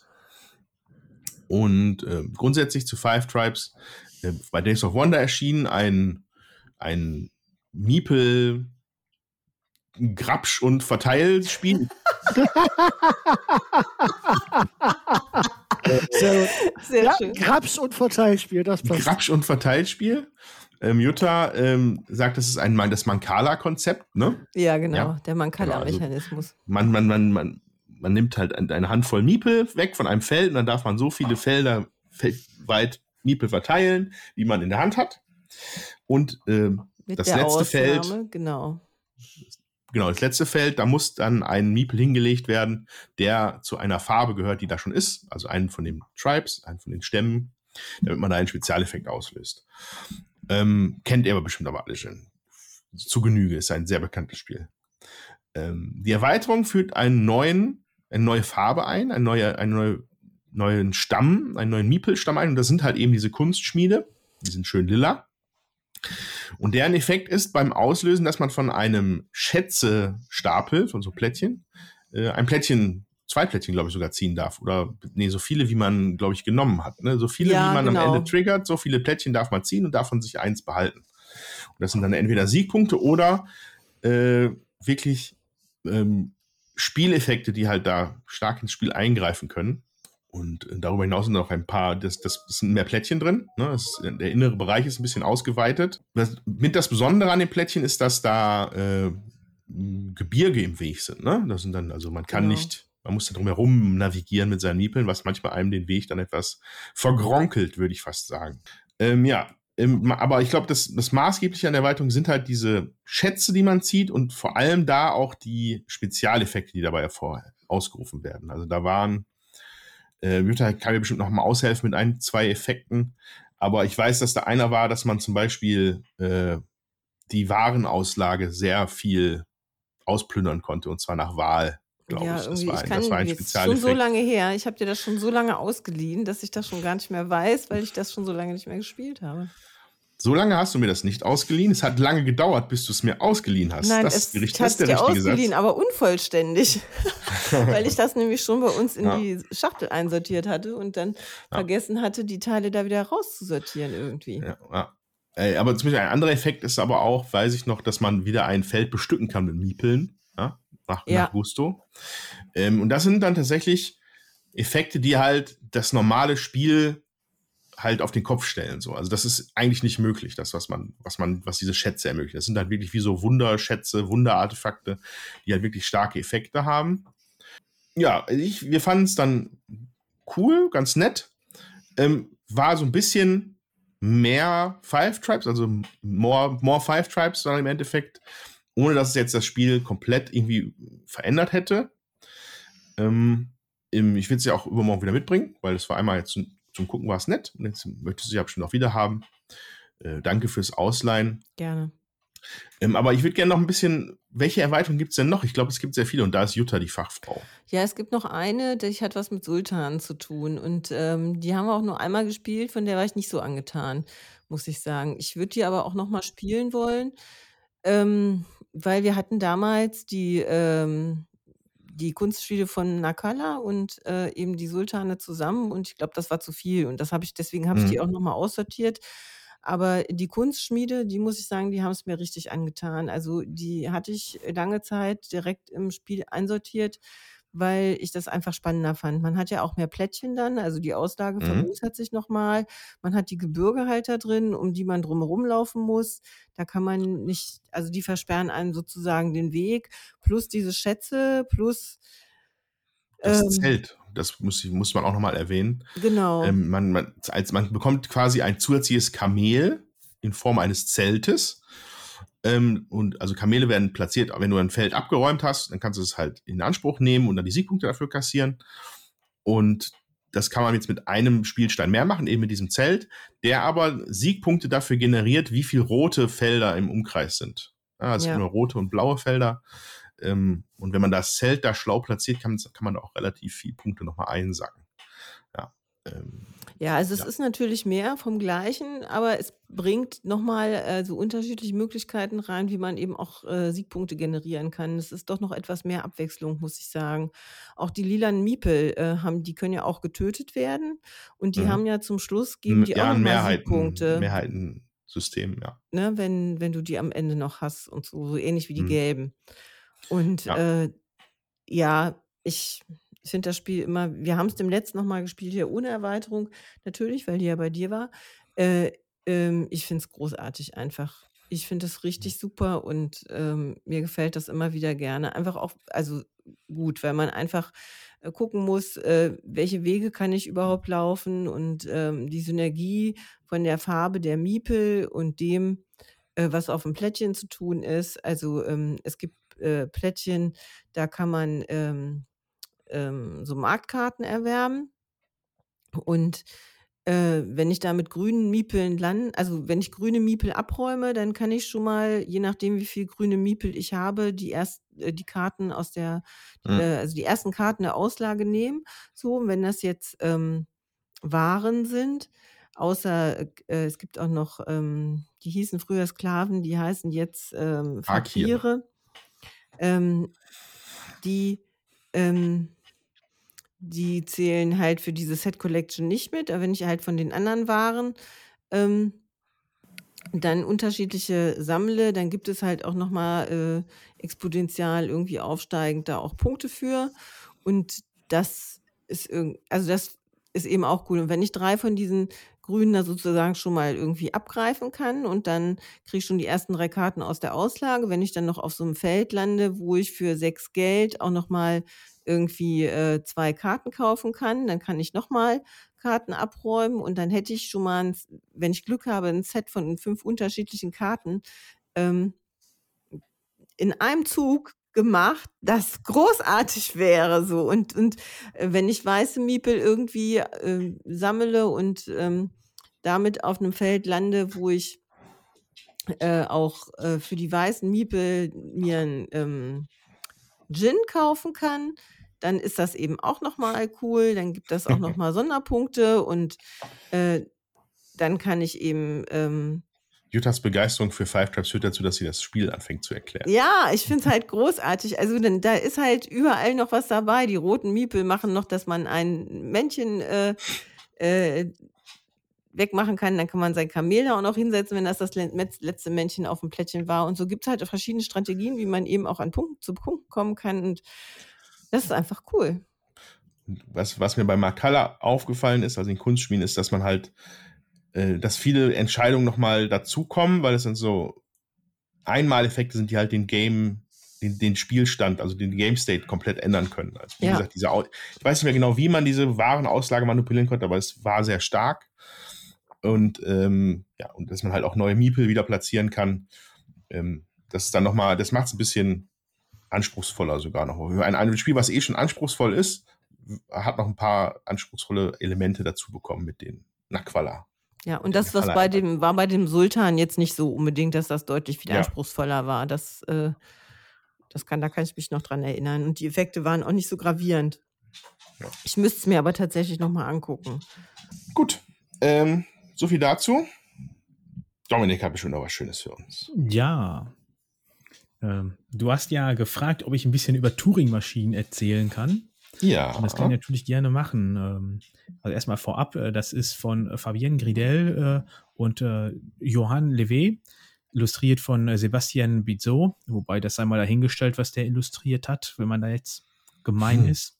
Und äh, Publisher ist äh, weiß. Masquet. Ja, ähm, im Grunde, wir spielen Alan Turing nach. Alan Turing ist der Erfinder von dem Computer im Grunde und wir haben ja einen kleinen Lochkartencomputer und wir möchten einen Code herausfinden. Wir haben im Grunde bauen wir ein bisschen vor uns auf, das ist wirklich ruckzuck gemacht, und zwar sogenannte Prüfkarten. Da steht dann halt drauf, ähm, äh, warte, ich habe es neben mir, ich hole das mal kurz. Bevor ich dann nämlich Bullshit erzähle, nehmen wir lieber Tatsachen. Also bei dem einfachsten äh, steht dann zum Beispiel drauf, der prüft, ob blau eine 1 ist oder ob blau größer 1 ist. Dann gibt es welche, die sagen, ähm, er prüft, ob blau kleiner 3, genau 3 oder größer 3 ist. ob lila gerade oder ungerade ist. Und im Grunde haben wir drei Farben, äh, blau, gelb und lila. Und das sind jeweils die Zahlen. Ähm, wir haben also vor uns in der einfachsten Variante vier von diesen Karten ausliegen und daneben noch eine weitere Karte, die ist voll mit irgendwelchen Xen oder grünen Haken. Und jetzt muss ich halt irgendwie herausfinden, was ist denn der genaue Code, der gefragt wird. Dafür nehme ich mir jetzt zum Beispiel, wenn ich einfach anfangen möchte, den Code 123. Also die blaue 1, die gelbe 2 und die lilane 3. Die habe ich. Und wenn man die übereinander legt, dann sehe ich da genau äh, ein einziges Feld oder ein kleines Loch drin. Jede Karte selber hat ganz viele äh, breite, äh, lange Löcher oder nur ein kleines Loch. Ähm, aber wenn man die hintereinander legt, sieht man genau ein einziges. Und jetzt sehe ich mir zum Beispiel von der Karte, äh, blau ist gleich 1 oder größer 1. Diese Karte mit den ganz vielen Xen und Haken und legt die dahinter. Und wenn da jetzt zum Beispiel ein X ist, dann sagt mir diese Karte, nee, blau ist nicht genau 1 weil die prüft immer genau das, was ich da habe. Und das ist schon der erste Hirntwist, den man bei diesem Spiel hat. Er prüft immer genau das, was ich gerade da habe. Ich habe also eine blaue 1 und lege die dahinter und da kommt ein X, dann weiß ich also, das ist die falsche Antwort. Am Anfang kommt man da relativ zügig mit rein, hinter wird das dann so abgefahren. Da steht dann zum Beispiel da drauf, ich nehme Karte 46 von 48, die ersten 24 oder 25 sind für den einfachen Mode und danach kommt dann der komplexe. Ähm, der Computer bestätigt die Anzahl an Dreien oder die Anzahl an Vieren im Code. So, dann sagt er mir zum Beispiel, aber immer mit einem X nur, keine 3 oder keine 4, eine 3 oder eine 4 oder zwei 3 oder zwei 4. Also habe ich im Grunde jetzt sechs Antwortmöglichkeiten und ich muss jetzt erstmal herausfinden, welche er mir sagt. Weil der Computer, das sind ja im Grunde nur diese Karten, der weiß zu einer einzigen Antwort auf den ganzen Karten immer irgendwas.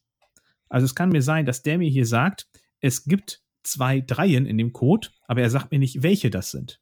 Also wenn ich jetzt hm. zum Beispiel damit prüfe 343 und er sagt, das ist richtig, dann heißt das noch lange nicht, dass die drei auch an der ersten und an der dritten Stelle auch sind. Mhm. Ja. Ja. Und das führt zu Hirntwisten, die am Anfang ziemlich dein Hirn zerlegen. Also ähm, das ist abgefahren. Ähm, es ist für, also ich sehe es als reines Solitärspiel. Man könnte es zu viert spielen. Viele spielen es dann eher kooperativ. Weil im Grunde macht jeder einfach nur seinen Code da. Jeder, keiner weiß, was der andere macht. Und im Grunde hat er hinter derjenigen gewonnen, der am wenigsten von diesen Rätseln gelöst hat. Man hat nämlich pro Runde drei Versuche, maximal. Und dann darf man sich einen neuen Code aussuchen. Also ich darf nicht mit einem Code alle Antwortmöglichkeiten ausprobieren, die es da gibt. Also mhm. alle von diesen Prüfkarten. Und richtig abgefahren wird, wenn man die Komplexen mit da drin hat und dann anfängt, Schlussfolgerung zu schließen. Weil dann sagt mir zum Beispiel die eine Karte, ähm, blau ist gerade oder ungerade und die nächste Karte sagt mir, äh, ist blau eine 3, äh, ja oder nein. So, da weiß ich aber direkt schon, blau kann keine 3 sein, weil dann wäre die andere Karte mit gerade oder ungerade ja überflüssig. Aber jede Karte muss mir eine neue äh, Information geben, die ich vorher nicht weiß oder die mir nicht irgendwie anders ich mir holen kann. Und äh, dann fängt man also quasi an, Sachen auszuschließen, bevor man überhaupt angefangen hat zu spielen. Es gibt noch den schweren Mode ne, und da hat man dann zwei von diesen Prüfkarten da liegen und nur eine äh, X- oder Häkchenkarte. Und man weiß aber nicht, welche von den beiden Karten äh, die prüft, also die mir sagt zum Beispiel, blau ist drei oder nicht, ist überhaupt die relevante für den Fall. Das heißt, ich muss erstmal noch die eine ausschließen. Und das finde ich einfach total abgefahren, dass das funktioniert, vor allem dadurch, dass ich im Grunde einfach immer nur ein Loch in der Karte habe und dann, komme ich hinterher zum Ziel. Ähm, es ist, wie gesagt, schon total solitär. Ähm, manche Leute sagen, es ist kein Spiel. Das kann ich vollkommen nachvollziehen, dass man das anzweifelt, weil es ist, geht schon sehr stark in Richtung Logik-Rätsel. Ähm, aber ich bin echt begeistert und angetan davon. Auch wenn bei den ersten ein oder zwei Dingern ich überhaupt nicht kapiert habe, was ich da mache und es gedauert hat, bis ich verstanden habe, wie dieses Spiel überhaupt abläuft. Und du spielst das jetzt hauptsächlich solo? Ja, ich habe das einmal mit Svenja gemacht und ich glaube, einmal habe ich es Mono gezeigt und andere und Johanna auch einmal, ähm, weil die es alle auch mal neugierig waren und dann mal ausprobiert haben. Aber im Grunde sehe ich da jetzt keinen Mehrwert drin, das mit anderen zu spielen. Du, es geht, es funktioniert ohne Probleme. Ähm, ich sehe jetzt nur den Reiz nicht da drin. Bei, bei meiner Mehrspielerpartie würde dann sozusagen gehen wir als erster diesen Code knackt. Richtig. Also nach ähm, jeder prüft halt seinen Code, den er gerade hat, und dann äh, machen das halt alle, bis sie sagen, okay, wir haben jetzt unsere dreimal gemacht und dann wird gefragt, möchte einer schon lösen? Ja, nein, und dann wird zum nächsten weitergegangen. Ähm, ja, interessant ist äh, tatsächlich mh, hm, anders, als ich jetzt erwartet habe, aber so wie du es beschreibst, so sieht es dann auch aus tatsächlich. Ich habe es schon mehrmals auf dem Tisch gesehen irgendwo, in Dortmund, glaube ich. Und es hat so eine cleane Optik, die mich dann erstmal anspricht. Wo, also zumindest, dass man da hinguckt, ne, mit diesen Lochkarten und so. Ja. Ich glaube, ich hatte aber eigentlich erwartet, dass es irgendwie um den Turing-Test geht und nicht um die Turing-Maschine. Deswegen war ich da so, so. interessiert. Ähm, also kurz ne, zusammengefasst, der Turing-Test ist halt, glaube ich, einfach so ein, so ein, so ein psychologisches ein Test halt, wo man als, als Proband entscheiden muss, ob äh, ein, ein Gesprächspartner ein Computer ist oder ein Mensch. Mhm. Und äh, das, das hatte ich, das, das hatte ich schon ein paar Mal mich mit beschäftigt, da fand ich das so ganz spannend. Ähm, die Turing-Maschine wiederum habe ich hier gerade mal bei Wikipedia auf, ist anscheinend ein mathematisches Modell der theoretischen Informatik, das sich also quasi, wo mein Gehirn instant abschaltet und ich davon nichts verstehe. Deswegen kann ich dazu gar nichts sagen. Ähm, aber dann wahrscheinlich schaut es dann eher in diesen algorithmischen Bereich.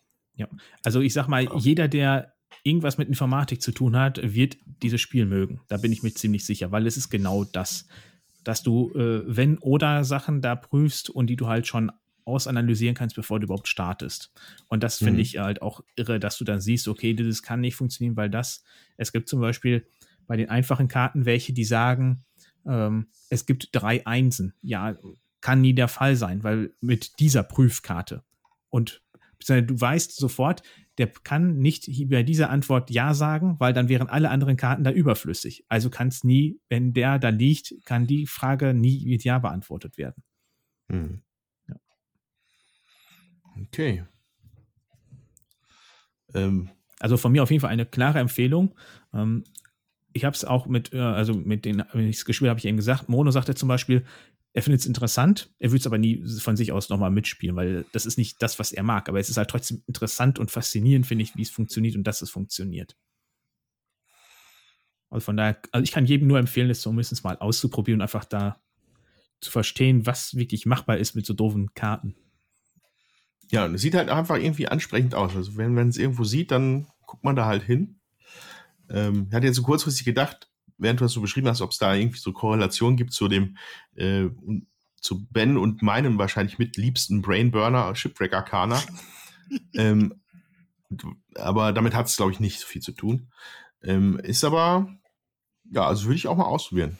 Einfach mal, einfach mal gucken, wie das so ist. Willst auch wenn ich so. Willst du den perfekten Absacker ablösen? Nichts ist ja, besser, als nachts um eins noch Shipwrecker Color zu spielen. Wie lange ist man denn dran mit so einer Turing-Maschinen-Runde? Oh, 20 Minuten steht hier. Was ist ähm, deine also Erfahrung? Mit, hm, wie viel steht da? 20 Minuten steht hier bei Beat gegen Ja, das kommt auf jeden Fall mhm. hin.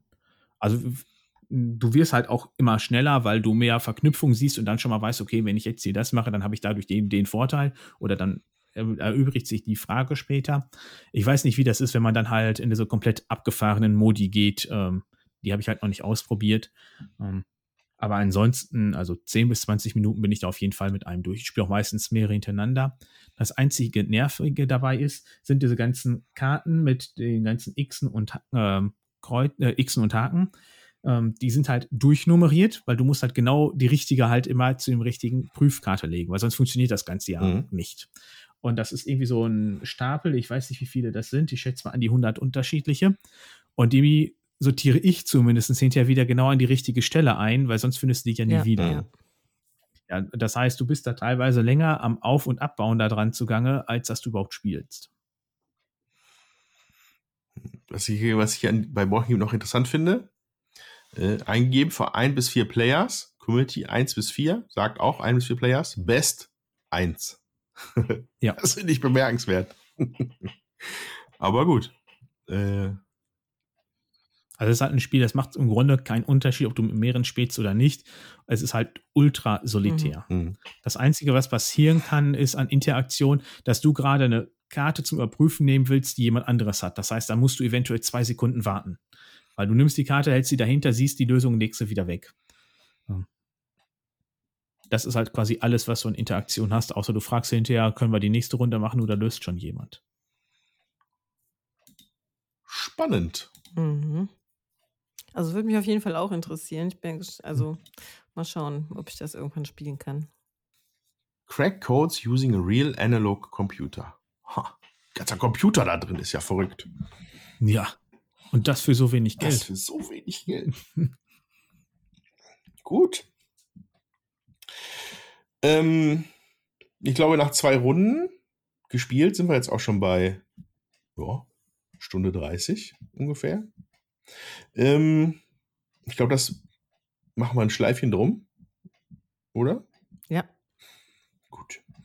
Ja, dann äh, bleibt eigentlich nur noch mal zu wiederholen vom Anfang des äh, Podcasts. Danke an Dominik für deine verbrachte Zeit mit uns und für deinen Input. Sehr gerne. Es hat mir viel Freude gemacht. Und äh, Leben ist Veränderung, das heißt, es kann sich auch wieder in die andere Richtung verändern und wir schauen mal, was die Zukunft bringt. Wir machen jetzt für den Moment erstmal zu dritt weiter und äh, schauen mal, wie wir da noch. Jetzt gehen uns ein bisschen die Ersatzspieler aus, deswegen müssen wir mal gucken, was wir machen. ja. Äh, gut. Okay, dann äh, sage ich mal an dieser Stelle. Ähm, auf der anderen Seite von diesem hier hört ihr den eigentlichen großen Wurf mit Iki. Genau.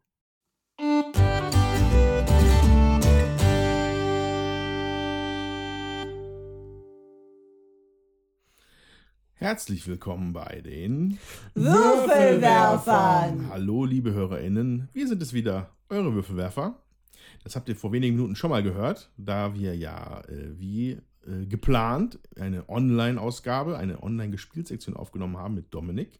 Und jetzt äh, zwei Tage später eine tatsächliche In-Real-Life-Spielsession und Besprechung von Iki machen werden. Und äh, mit mir am Tisch sitzen Jutta Hi. und der Ben. Hallo. Genau, hier das, das dynamische Trio äh, fährt los und macht, es, macht die ersten Erfahrungen hier in dieser Zusammenstellung mit Iki heute. Aber ähm, seid ihr denn dazu überhaupt äh, befähigt? Seid ihr denn fit für dieses Spiel heute? Auf jeden Fall. Auf jeden Fall. Ja, auf jeden Fall. Ja, äh, ben hat sich auch, Ben ist ja ein Musterschüler, der hat sich die Regeln schon mal reingezogen.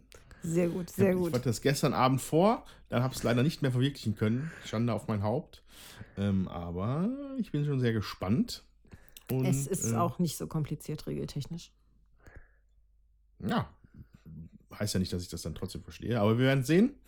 Ähm, ich bin sehr gespannt. Ähm, und wir werden noch, äh, wir haben vorhin noch mal in den Kalender geguckt und dabei festgestellt, oh je, oh je, die wilde Sommerzeit. Ähm, da, da ich einen ausgiebigen Strandurlaub machen werde, oder zumindest vorhabe, das zu tun, äh, sind wir ein bisschen in Terminschwierigkeiten gekommen für die September-Ausgabe. Aber wir haben dafür schon eine Lösung. Und zwar werden wir heute hier zwei Spiele aufnehmen, aber das zweite Spiel verraten wir euch nicht. Wobei, wenn ihr aufmerksam die letzte, den Anfang dieser Folge gehört habt, könntet ihr drauf kommen, glaube ich tatsächlich. Was dann das September-Spiel sein wird. Aber mehr wird jetzt nicht verraten. Spannung. Steigt.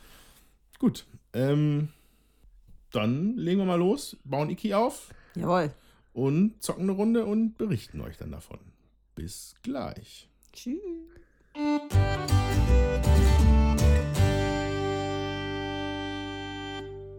Konnichiwa, liebe ZuhörerInnen. Wir sind wieder zurück aus dem feudalen Japan. Wobei, ich weiß gar nicht, ob es so feudal ist. Auf jeden Fall haben wir eine Runde Iki hinter uns gebracht. Ähm, und wollen euch jetzt davon berichten.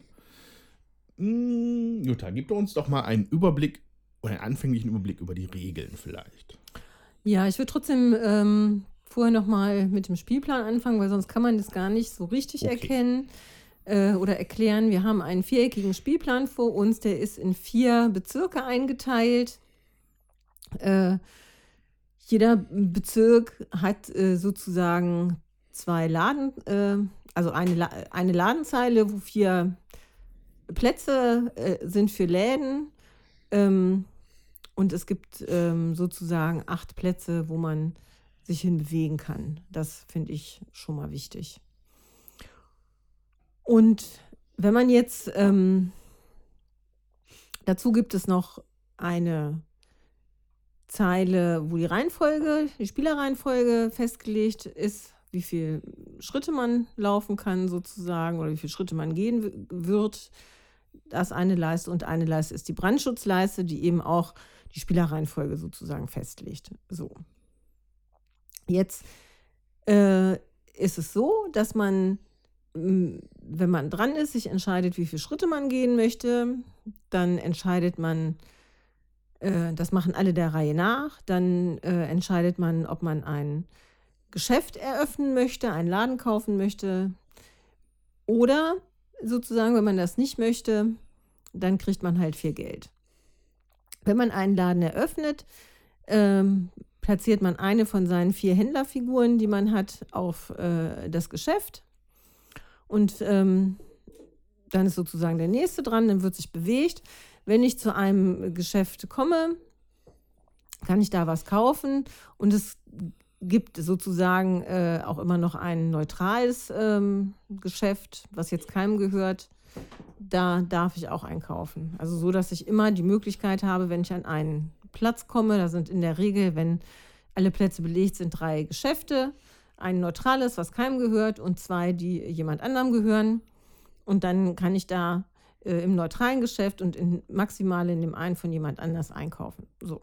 Wenn ich bei jemand anders einkaufe, dann bewegt sich ähm, dessen Händler um ein Feld nach oben, was wichtig ist, weil auf der Händlerkarte sind äh, verschiedene äh, Plätze nochmal, die man, die der Händler sich lang bewegen sollte. Wenn er abgeräumt ist, dann bekommt man die nach, nach Hause in seine Karte. Also wenn der Händler oben angekommen ist, dann geht er in Rente und dann bekommt man das Männchen zurück und die Karte geht in sein eigenes Feld, sozusagen.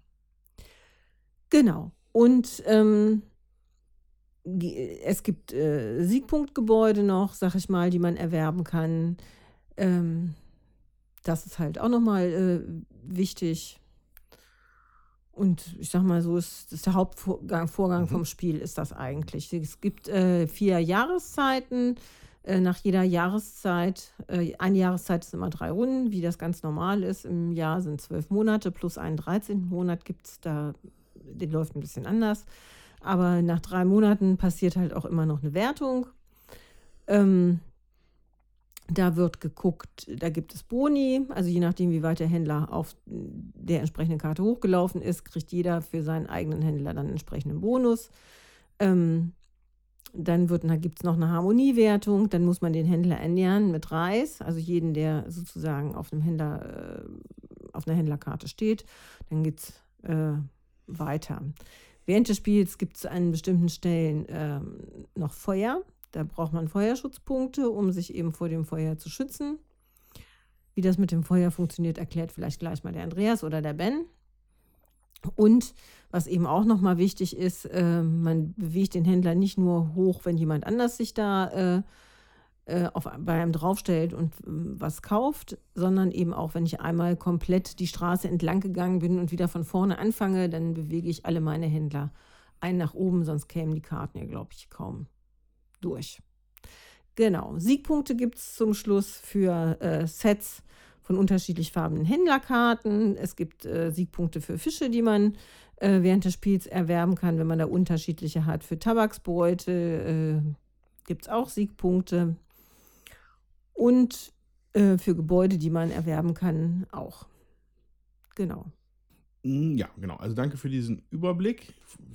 Ich überlege jetzt gerade, an welchem Ansatzpunkt wir mal noch mal ein bisschen mehr ins Detail gehen. Ähm, ich glaube, ich würde gerne auf jeden Fall über diese Läden noch mal auf jeden Fall noch mal sprechen ja. wollen. Genau, also Jutta hat ja erwähnt, man, man kann Händler erwerben in Form von Karten, die dann auf äh, in, in, in ihr Geschäft gelegt werden und dann halt wie so ein Worker-Placement-Feld im Endeffekt angespielt werden können in Kombination mit einem mit einer generellen Aktion, die dann bei vielen oder eigentlich bei allen sowieso schon da ist. Ne?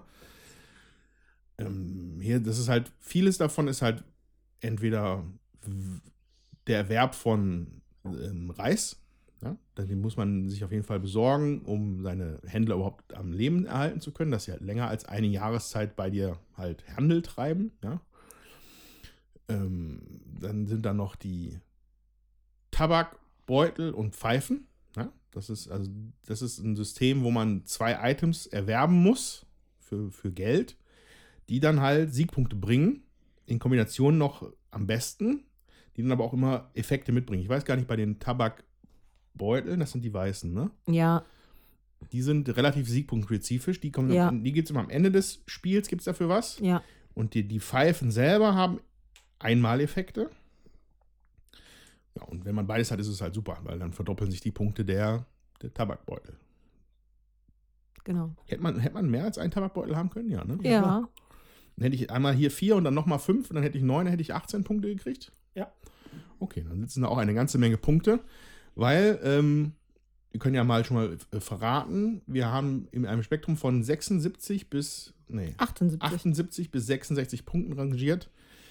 Ähm, nur damit ihr ungefähr eine Vorstellung habt davon, was hier wie viel wert ist. So. Dann ein anderer Gegenstand, den man in den Geschäften erwirbt, ähm, sind Fische. Ja, die sind, äh, kosten auch von 2 bis 9 oder so ungefähr an Geld, sind einer bestimmten Farbe zuhörig. Ich nehme an, es gibt vier verschiedene Farben. Ja. Das sind die Jahreszeiten. Ach, die Jahre, ach ja, klar, sicher. Macht natürlich Sinn. Ähm, also es gibt dann einen Sommerfisch, einen Herbstfisch, einen Winterfisch und dann fehlte mir noch der Frühlingsfisch, um das volle Set zu haben.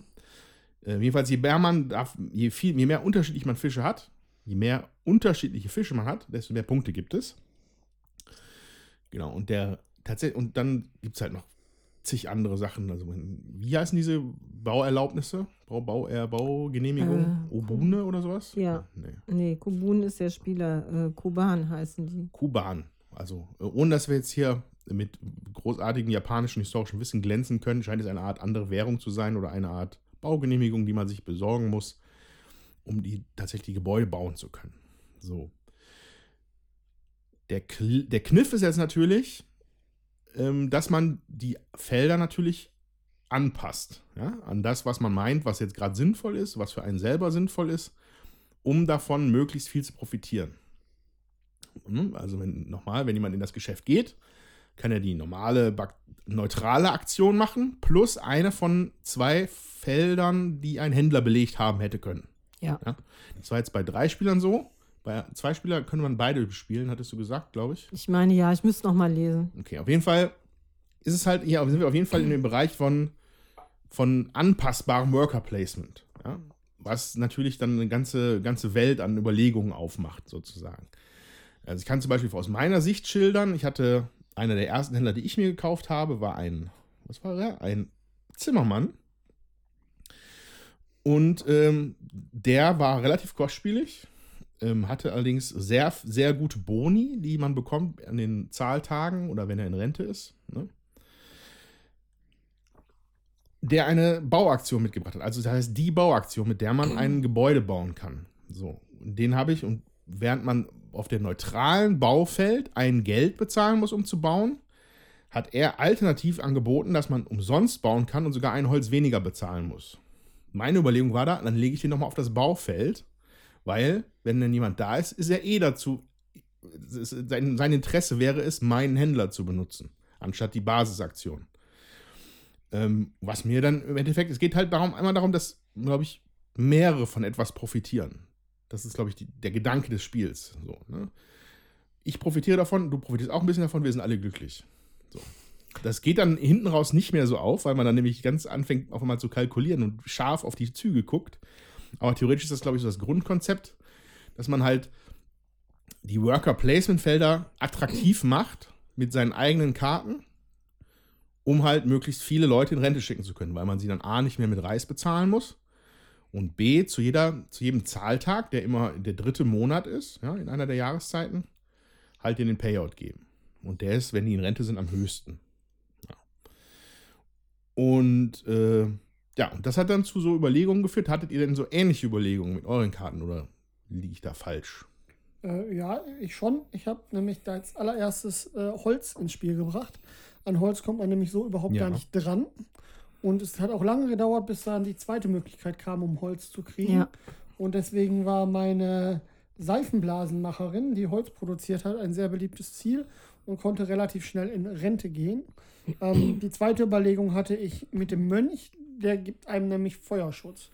Und die Jutta hat ja gerade schon gesagt, über Feuer geredet. So dreimal im Jahr bricht Feuer aus in dieser beschaulichen Stadt. Und man muss gucken, dass man bis dahin seinen Schutzwert hoch genug hat, damit einem die Gebäude nicht abfackeln, wenn man Pech hat. Oder dass man seine Beu Gebäude, seine Händler so platziert hat, dass sie vor Feuer geschützt sind, weil das Feuer überhaupt gar nicht so weit brennt. Genau, lass uns doch vielleicht einmal kurz die, die Mechanik aufdröseln. Es ist so. Ähm, auf den Händlerfeldern, wo man die Händler platzieren kann, äh, sind Feuersymbole abgezeichnet und es zeigt, von außen nach innen brennt das Feuer mit weniger Stärke. Und es fängt an, das erste Feuer, was im ähm, Frühling, aus, im Sommer ausbricht, hat eine Stärke von 5. Das heißt, der Händler, der ganz außen liegt, braucht einen Feuerschutz von 5, um geschützt zu sein. Ja, beziehungsweise der Spieler, Der zu dem Spieler, der Händler gehört. zu dem der Händler ne? gehört, braucht Also einen Schutz, geht auf alle Händler, die, einer, die man hat. Ja. braucht den Schutz von 5, ansonsten brennt der Händler ab. Das gilt auch später für die Gebäude. Ähm, und man braucht beim ersten Feuer 5 Schutz und bei den weiter innen liegenden Gebäuden immer einen Schutz weniger. Und ähm, 5 Schutz ist noch relativ einfach zu erreichen.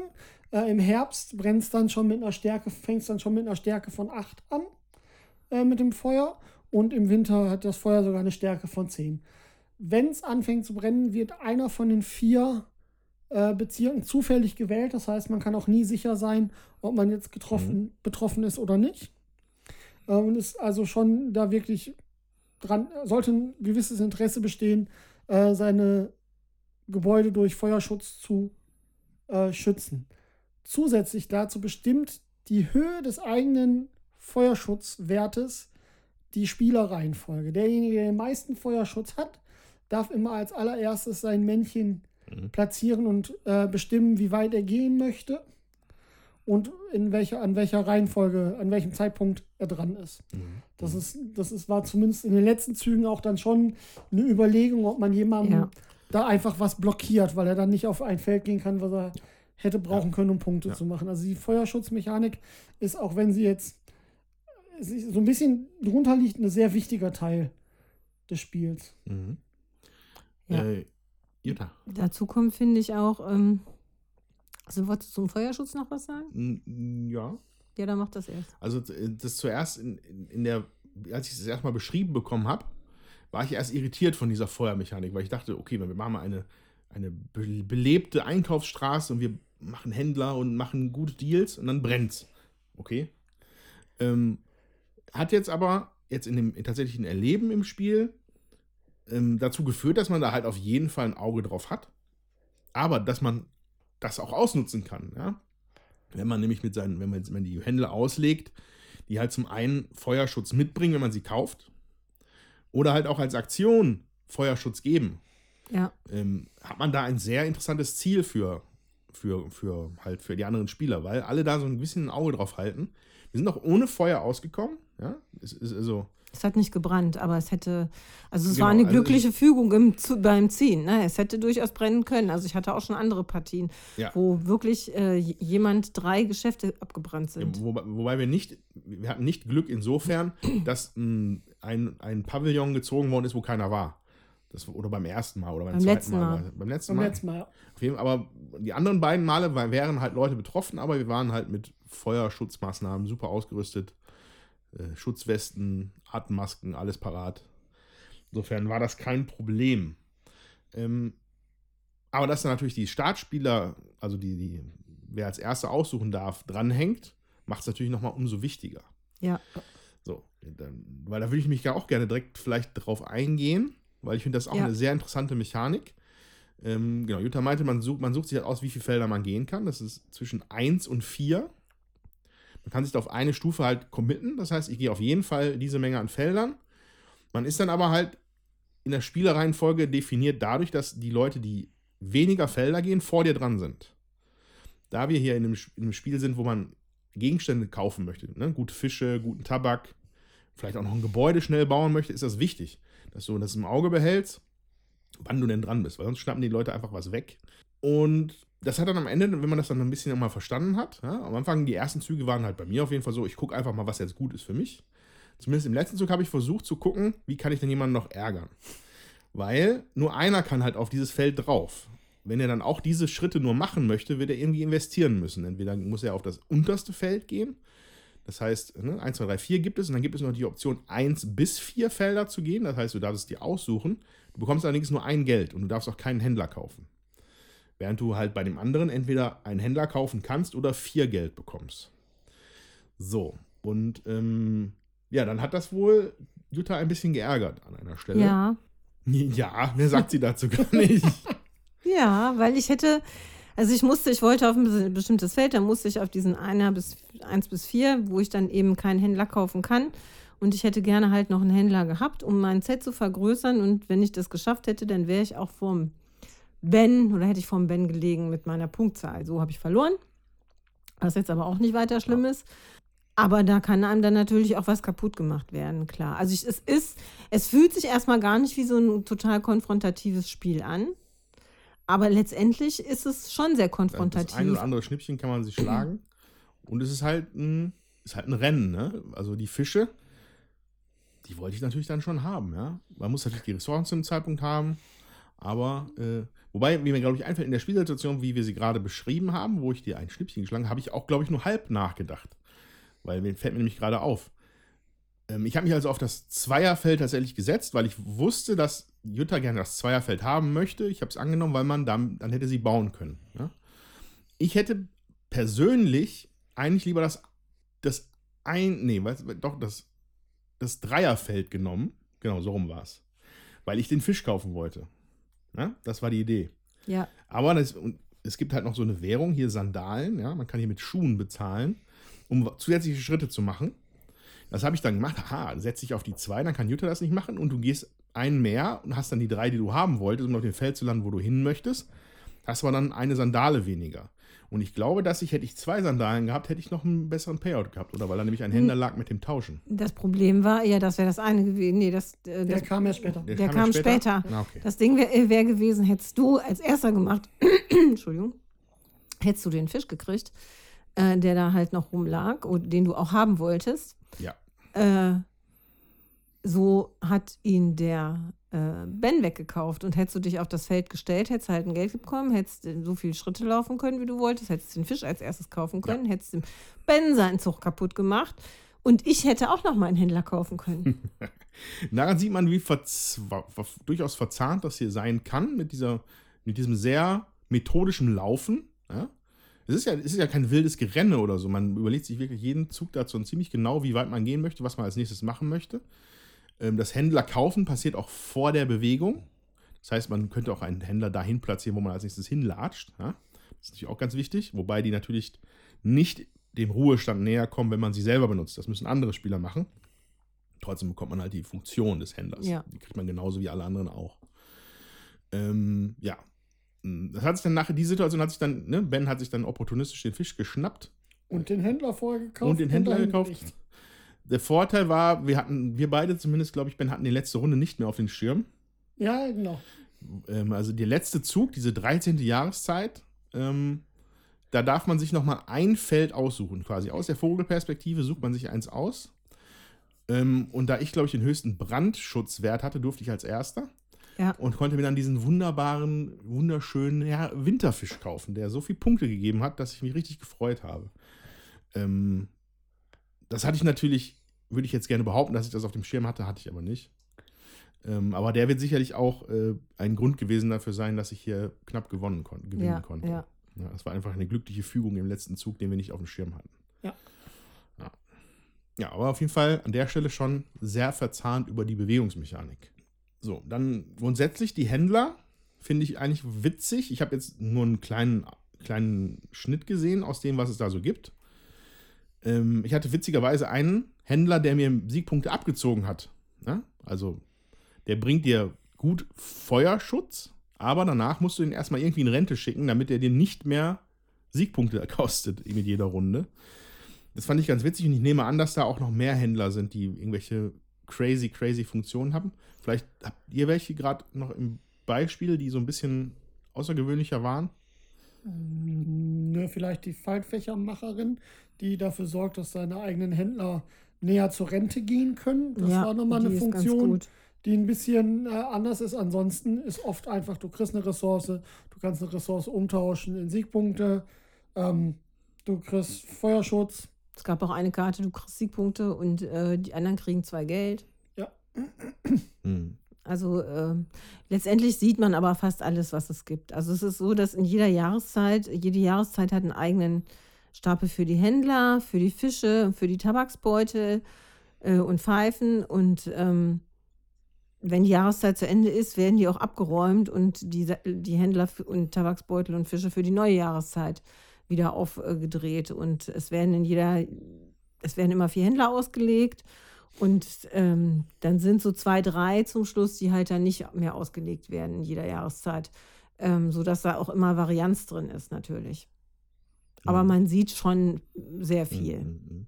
Bei den Gebäuden, da haben wir jetzt, glaube ich, sechs Stück ausgeliehen. Es gibt zehn und Zehn. Äh, sechs Okay. werden jedes Mal wieder ausgelegt, sodass Okay. man da auch Varianz hat, dass da Okay, nicht immer die gleichen liegen.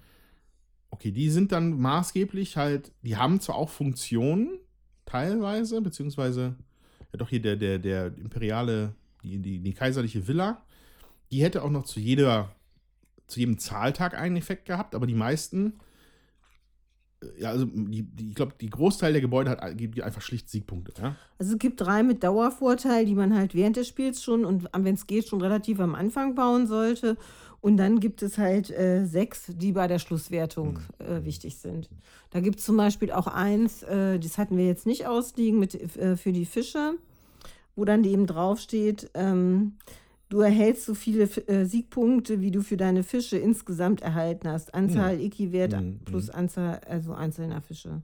Hier, hier liegen auch noch welche, die halt Siegpunkte für Sandalen geben, Siegpunkte für, für Reis, Ja, die normalerweise wertlos sind. ja. Ähm, also das sind natürlich auch spannende, spannende Gebäude.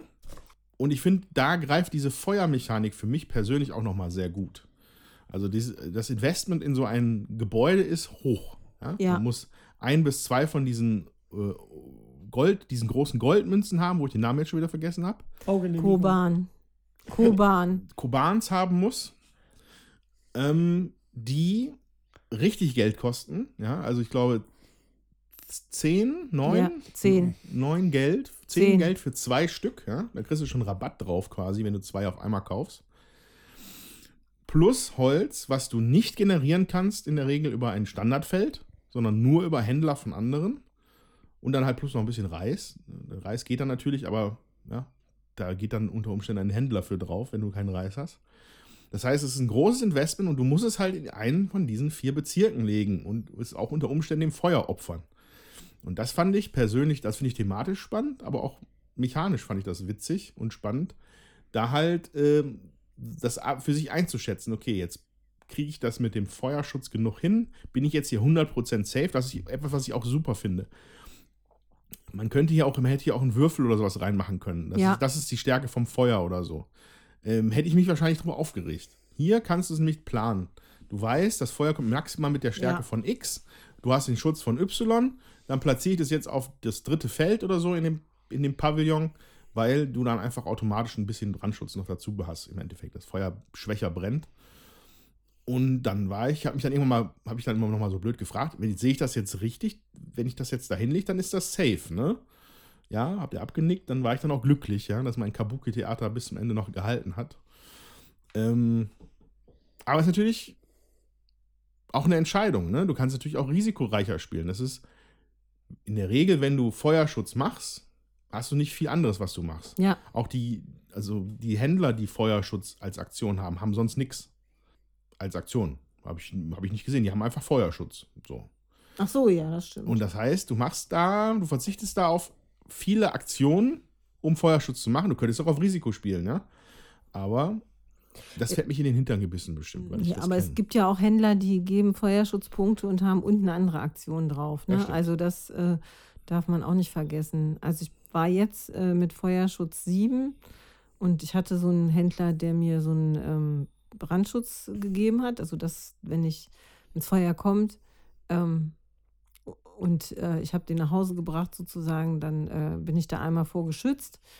Und das hat jetzt dazu geführt, dass ich tatsächlich mich in den letzten Runden gar nicht mehr um den Brandschutz gekümmert habe, weil zweimal war das Feuer durch und dann brauchte ich mich nicht mehr kümmern. Mhm. So, weil einmal wäre ich ja geschützt gewesen. Das ist dann schon okay, finde ich. Ja, also ähm, man muss einfach gucken, was man machen will und, und was man äh, spielen will. Das ist, wir haben jetzt auch zu dritt ähm, hat keiner so ein äh, Set an Karten vervollständigt. Also wenn man von jeder Farbe eins hat, dann sind das halt auch nochmal 25 Punkte. Und das, da haben wir uns alle gar nicht drauf konzentriert. Ähm, aber das ist halt auch eine Möglichkeit, Punkte zu generieren. So, und da muss man eben auch gucken, ob man das hinkriegt. Also man muss sich irgendwann im Spiel dazu entscheiden, was will ich eigentlich machen oder wo will ich denn hin, wo will ich meine Siegpunkte Ja. machen. Die Fische darf man auch nicht ganz vernachlässigen. Also es ist, ähm, ja, es ist äh, nicht so einfach, finde ich. Es ist auch immer spannend und interessant.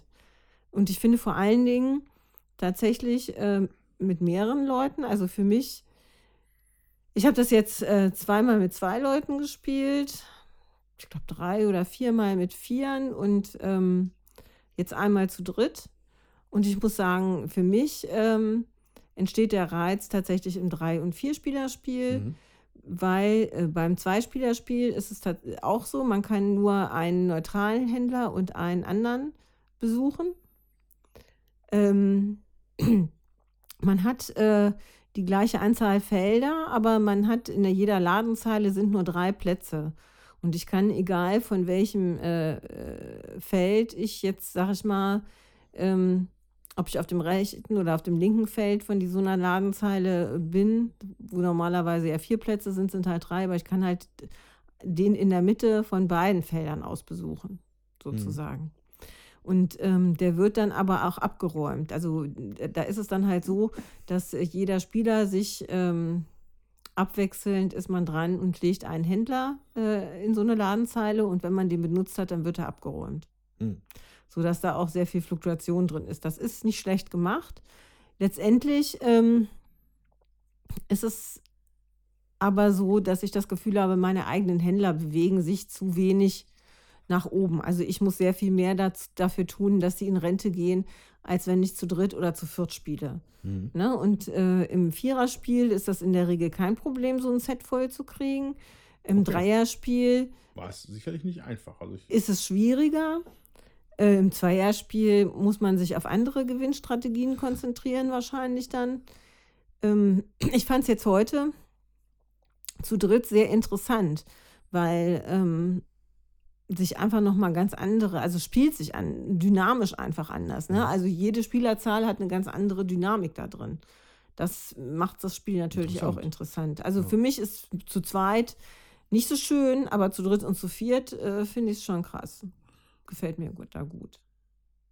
eine Mechanik, die dann, äh, die mir gerade noch einfällt, die wir noch nicht erwähnt haben, die auch eher an der Seite steht, die ich trotzdem interessant finde, ist der Harmoniebonus. Ach ja, Ähm, Harmoniebonus bedeutet, je nach, ähm, was sind, wie, wie, wie, ist der, wie ist der richtige Ausdruck dafür? Ist das ein Pavillon? Ist das ein Stadtteil? Ein Was- Geschäft. Ein, das ist ein Geschäft. ein Laden, ja. Ein Laden, in dem mehrere kleine Händler sind. Ach, du meinst die, Die, ähm, diese, diese, diese Distrikte da oder was?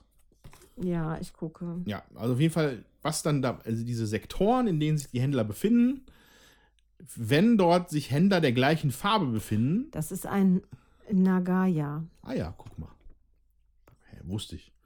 ähm, äh, also wer in diesem Nagaya wahrscheinlich, ähm, wenn dann die Händler der gleichen Farbe sind, bekommen die Spieler, die diesen, zu, den, zu denen diese Händler gehören, Siegpunkte und auch nicht wenig. Ich glaube, glaube ich, jeder kriegt so viele Siegpunkte, wie es Händler der Farbe gibt, mal der Anzahl der Händler, die man hat. Ist das korrekt? Oder ist das nicht Ja, genau. korrekt? Ja, ist richtig. Ja. Okay. Ähm, und das hat dann an einer Stelle zumindest dann auch dazu geführt, dass ich spekuliert habe. Hm, Jutta ist gerade vorne. Ben und ich lagen hinten. Wollen wir nicht mal ein bisschen was Harmonisches im gelben, im, im gelben Nagaya machen? Dann ist aber leider dein Händler schon in Rente gegangen. Da war dann nicht mehr die Gelegenheit dazu. Ähm, aber das ist halt interessant. Und auch die teuersten Felder in allen vier Nagayas bi- bilden auch zusammen ein weiteres Nagaya. Ja, Das heißt, da kann man äh, auch, wenn man da hinspielt und gut hinguckt, kann man da auch Harmoniepunkte absahnen. ja. Ja. Die sind aber auch teuer, da muss man zwar extra Geld noch. Aber die bieten auch Bezahlen. den höchsten Feuerschutz. Ja, Ja. Eine minus 3 ist schon eine Hausmarke. Das heißt, der letzte Brand würde einen maximal, also muss man maximal bis 7 kommen, um sich dazu Ja. schützen. es ist trotz, also es ist schon aber so, es ist immer irgendwie alles knapp. Also man muss sich wirklich gut überlegen, man kann nicht jedes Mal einen Händler kaufen. Wenn man äh, eben auch noch andere Sachen kaufen will. Man braucht Reis, um die Menschen zu ernähren. Wenn es gerade irgendwie kein Feld gibt, wo ich den Reis umsonst kriege, dann muss ich auch Geld haben dafür. Ja, ich äh, kann ja, wie gesagt, entweder einen Händler kaufen, dann gebe ich Geld aus, ich kriege aber da kein Geld in der Runde.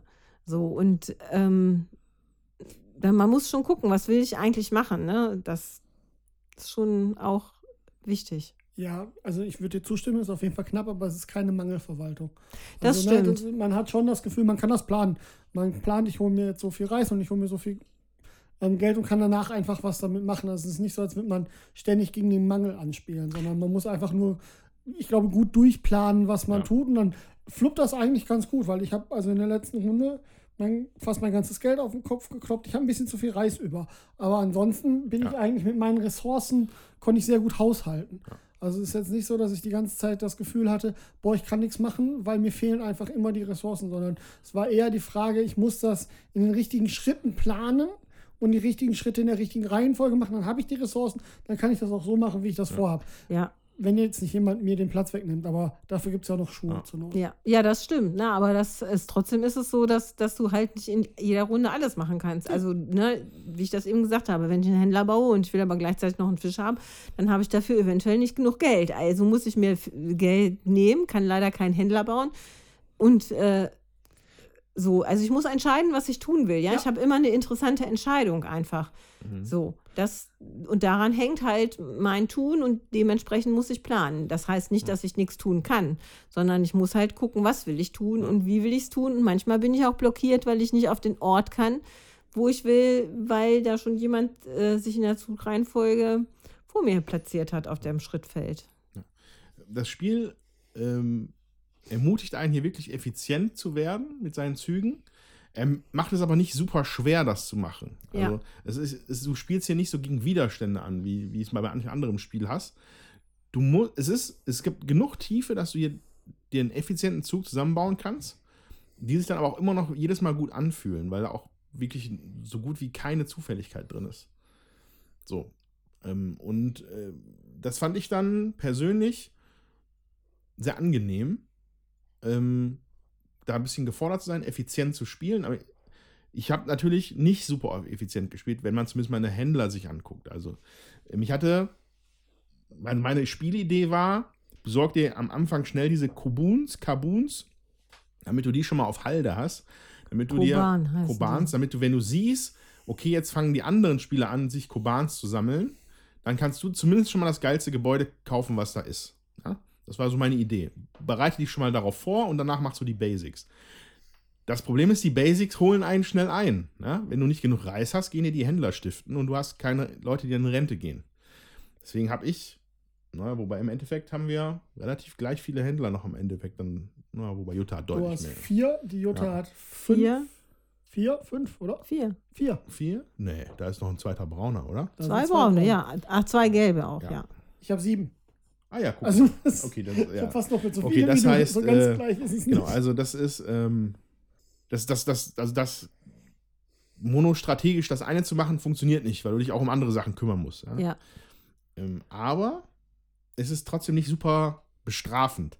Also das war jetzt zwar schade um meinen, um meinen, ich hatte glaube ich zwei oder drei gelbe Händler habe ich verloren. Die hätten mir jetzt für Set nicht mehr viel gebracht und sind halt größ, größtenteils mit so, mit so mit so einem Reis und sowas beschäftigt gewesen. Deswegen hatte ich die, konnte ich die eigentlich auch, also es war schon okay, dass sie dann gegangen sind. Während meine Handwerker da wäre ich sehr traurig gewesen, weil die generieren halt auch massiv Siegpunkte. Mein, mein Set an Handwerkern, diese roten Karten, haben einfach zehn Siegpunkte in der letzten Runde einfach so generiert. Mhm. Und das ist nicht wenig. Ja. Da wäre ich, das wäre sehr schade gewesen, wenn die draufgegangen wären. Deswegen, ähm, Ja, wobei man sagen muss, die sind auch in der Anschaffung teurer. Ne? Also Ja. die äh, äh, und die, äh, die nur Reis und sowas liefern, die sind in der Regel auch relativ günstig. Also mhm. ja. Also es ist schon schön austariert, also auch. Ja, auf jeden Fall. Was man hier auch wiederfindet, was man oft in Spielen mit japanischen Themen hat, ist diese, dieser Fokus ein bisschen auf die Jahreszeiten. Mhm. Das ist für eine japanische Kultur sehr verwurzelt. Ich glaube, das ist auch ein japanischer Autor hiervon, ne? Das ist ein japanisches Spiel. Das ist 2015 äh, das erste Mal rausgekommen. Ähm, kannst du mal auf den Namen gucken, das weiß ich jetzt nicht, die Schachtel liegt da ja. Ähm, und äh, hatte, war vollständig anders illustriert. Also war total japanisch äh, illustriert von der Zeichnung her und ist auf dem deutschen Markt überhaupt nicht äh, angenommen worden. Ich weiß gar nicht, ob es überhaupt äh, mit der alten Illustration in Deutsch oder Land äh, also verkauft worden ist oder so. Aber auf jeden Fall, ähm, die kann man sich auf Boardgame Geek auch noch anschauen. Das ist ja, ich hätte es nicht gekauft. Also für meine Augen mhm. sah das nicht hübsch aus. Und jetzt 2022 äh, gab es äh, das in der Neuauflage. Äh, Sorry, We Are French und hier Giant Rock und so, die haben das neu gemacht. Mhm. Äh, und da äh, ist die Illustration hübscher. Das japanische Thema kommt auch natürlich durch, aber es ist für europäische Augen auf jeden Fall gefälliger. Ja, also ähm, Jetzt hast du mich ja neugierig gemacht. Jetzt würde ich ja wirklich gerne sehen, wie die japanische Version aussieht. Müssen wir jetzt nicht sofort machen. Ähm, ich könnte mir vorstellen, dass sie vielleicht sehr Schriftzeichen-heavy ist, ja? Oder ja, mehr Schriftzeichen und halt auch so äh, unhübsche Zeichnungen. Wenn du zum okay. Beispiel Inuyasha, äh, diesen Manga, da gibt es ja manchmal so komische, hässliche Mönche oder Monster oder so und das äh, sehr erinnerte das, also es ist nicht hübsch gezeichnet gewesen. Okay. Ja, und hier äh, das ist auf jeden Fall schön gemacht und ich finde, da merkt man eben auch, das Spielerauge, das ist halt auch mit, ähm, das möchte halt auch, äh, dass so ein Spiel hübsch ist, sonst kauft es halt keiner. Äh, ja, und das muss nicht nur hübsch sein, sondern auch die Ikonografie muss vernünftig funktionieren. Ja. Und ich muss sagen, ich glaube, bis auf ein oder zwei Sachen, wo ich einfach die Symbole vorher nicht kannte, war mir im Großteil einfach klar, was macht der Händler, welchen Bonus kriege ich wo, ähm, dass es wirklich gut gestaltet, sodass man ganz klar auch sehen kann, auch von weitem weg ein bisschen gut, ein bisschen sehen kann, was passiert da, wenn ich da hingehe. Und ähm, das lässt wenig Fragen offen. Wenn man einmal alle Symbole gesehen hat, kann man sich, so, ich glaube, sofort erschließen, was die einzelnen Karten, was die einzelnen Orte und so machen. Also da wirklich ja. kann man einen Hut ab dafür, das haben die wirklich richtig gut ja, gemacht. Ja, das haben die richtig gut gemacht. Das stimmt. Ja, da hat man sich gut reingefunden. Findet auch das meiste, findet man auch auf seinem Tableau, man so ein kleines Tableau, was man dabei hat. Ähm, was dann, was auf dem Lohn nicht war, war die. Wobei doch, hier, da, bei C. Ja. Also gut. Ich hatte kurz gesagt, die End of Turn, also am Ende der Jahreszeit, den Prozess, den man da macht. Aber der ist hier, glaube ich, auch drauf. Ja, es ist alles drauf. Es ja. ist alles auf dem Board auch abgebildet. Ja. Also man findet das. Und wenn man sich dann einmal die Mühe macht, sich das anzueignen, dann kann man es auch tatsächlich immer ablesen. Ansonsten nimmt man halt die Spielregel zur Hilfe. Da steht es dann halt auch nochmal in Gänze schön erklärt drin. Die ist äh, schön bebildert, äh, erklärt das alles auch recht ordentlich.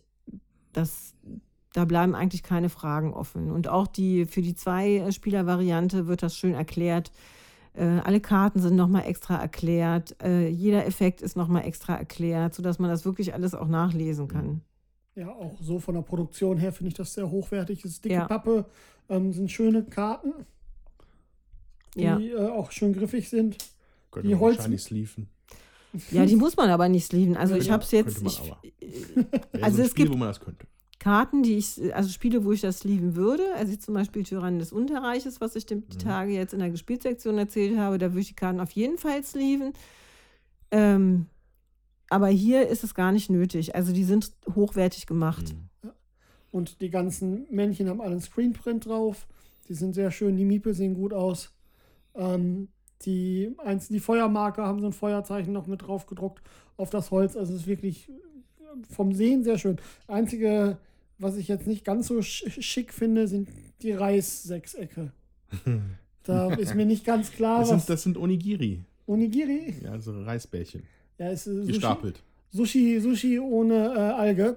Ähm, ja, also das ist so der einzige der einzige Punkt, wo ich sagen würde, okay, das ist eine interessante Designentscheidung, aber händelbar sind die super, die haben eine gute Größe, also jammern auf hohem Niveau. Ja, ähm, also der Autor ist Kota Yamada, habe ich gerade nochmal nachgeguckt. Ich finde es auch wirklich schön illustriert. Ähm, ja, also es wirkt, es kommt so ein japanisches Feeling rüber, was dann vielleicht gar nicht so super authentisch ist, weiß ich nicht. Aber äh, für mich, für als dummer Westerner ist das in Ordnung und äh, habe mir da genug japanischen Flavor gegeben. Ich finde diese Gebäude sehr schön illustriert, ehrlich gesagt. Mhm. Die, die, die Händler sind cool, aber die Gebäude sind, die sehen teilweise richtig geil aus. Zumindest auf Entfernung, finde ich. Die Mhm. sehen sehr, sehr schick aus. Ähm, genau, aber ich, war- ich glaube, bei diesen Jahreszeiten war ich, hatte ich mich noch aufgehalten.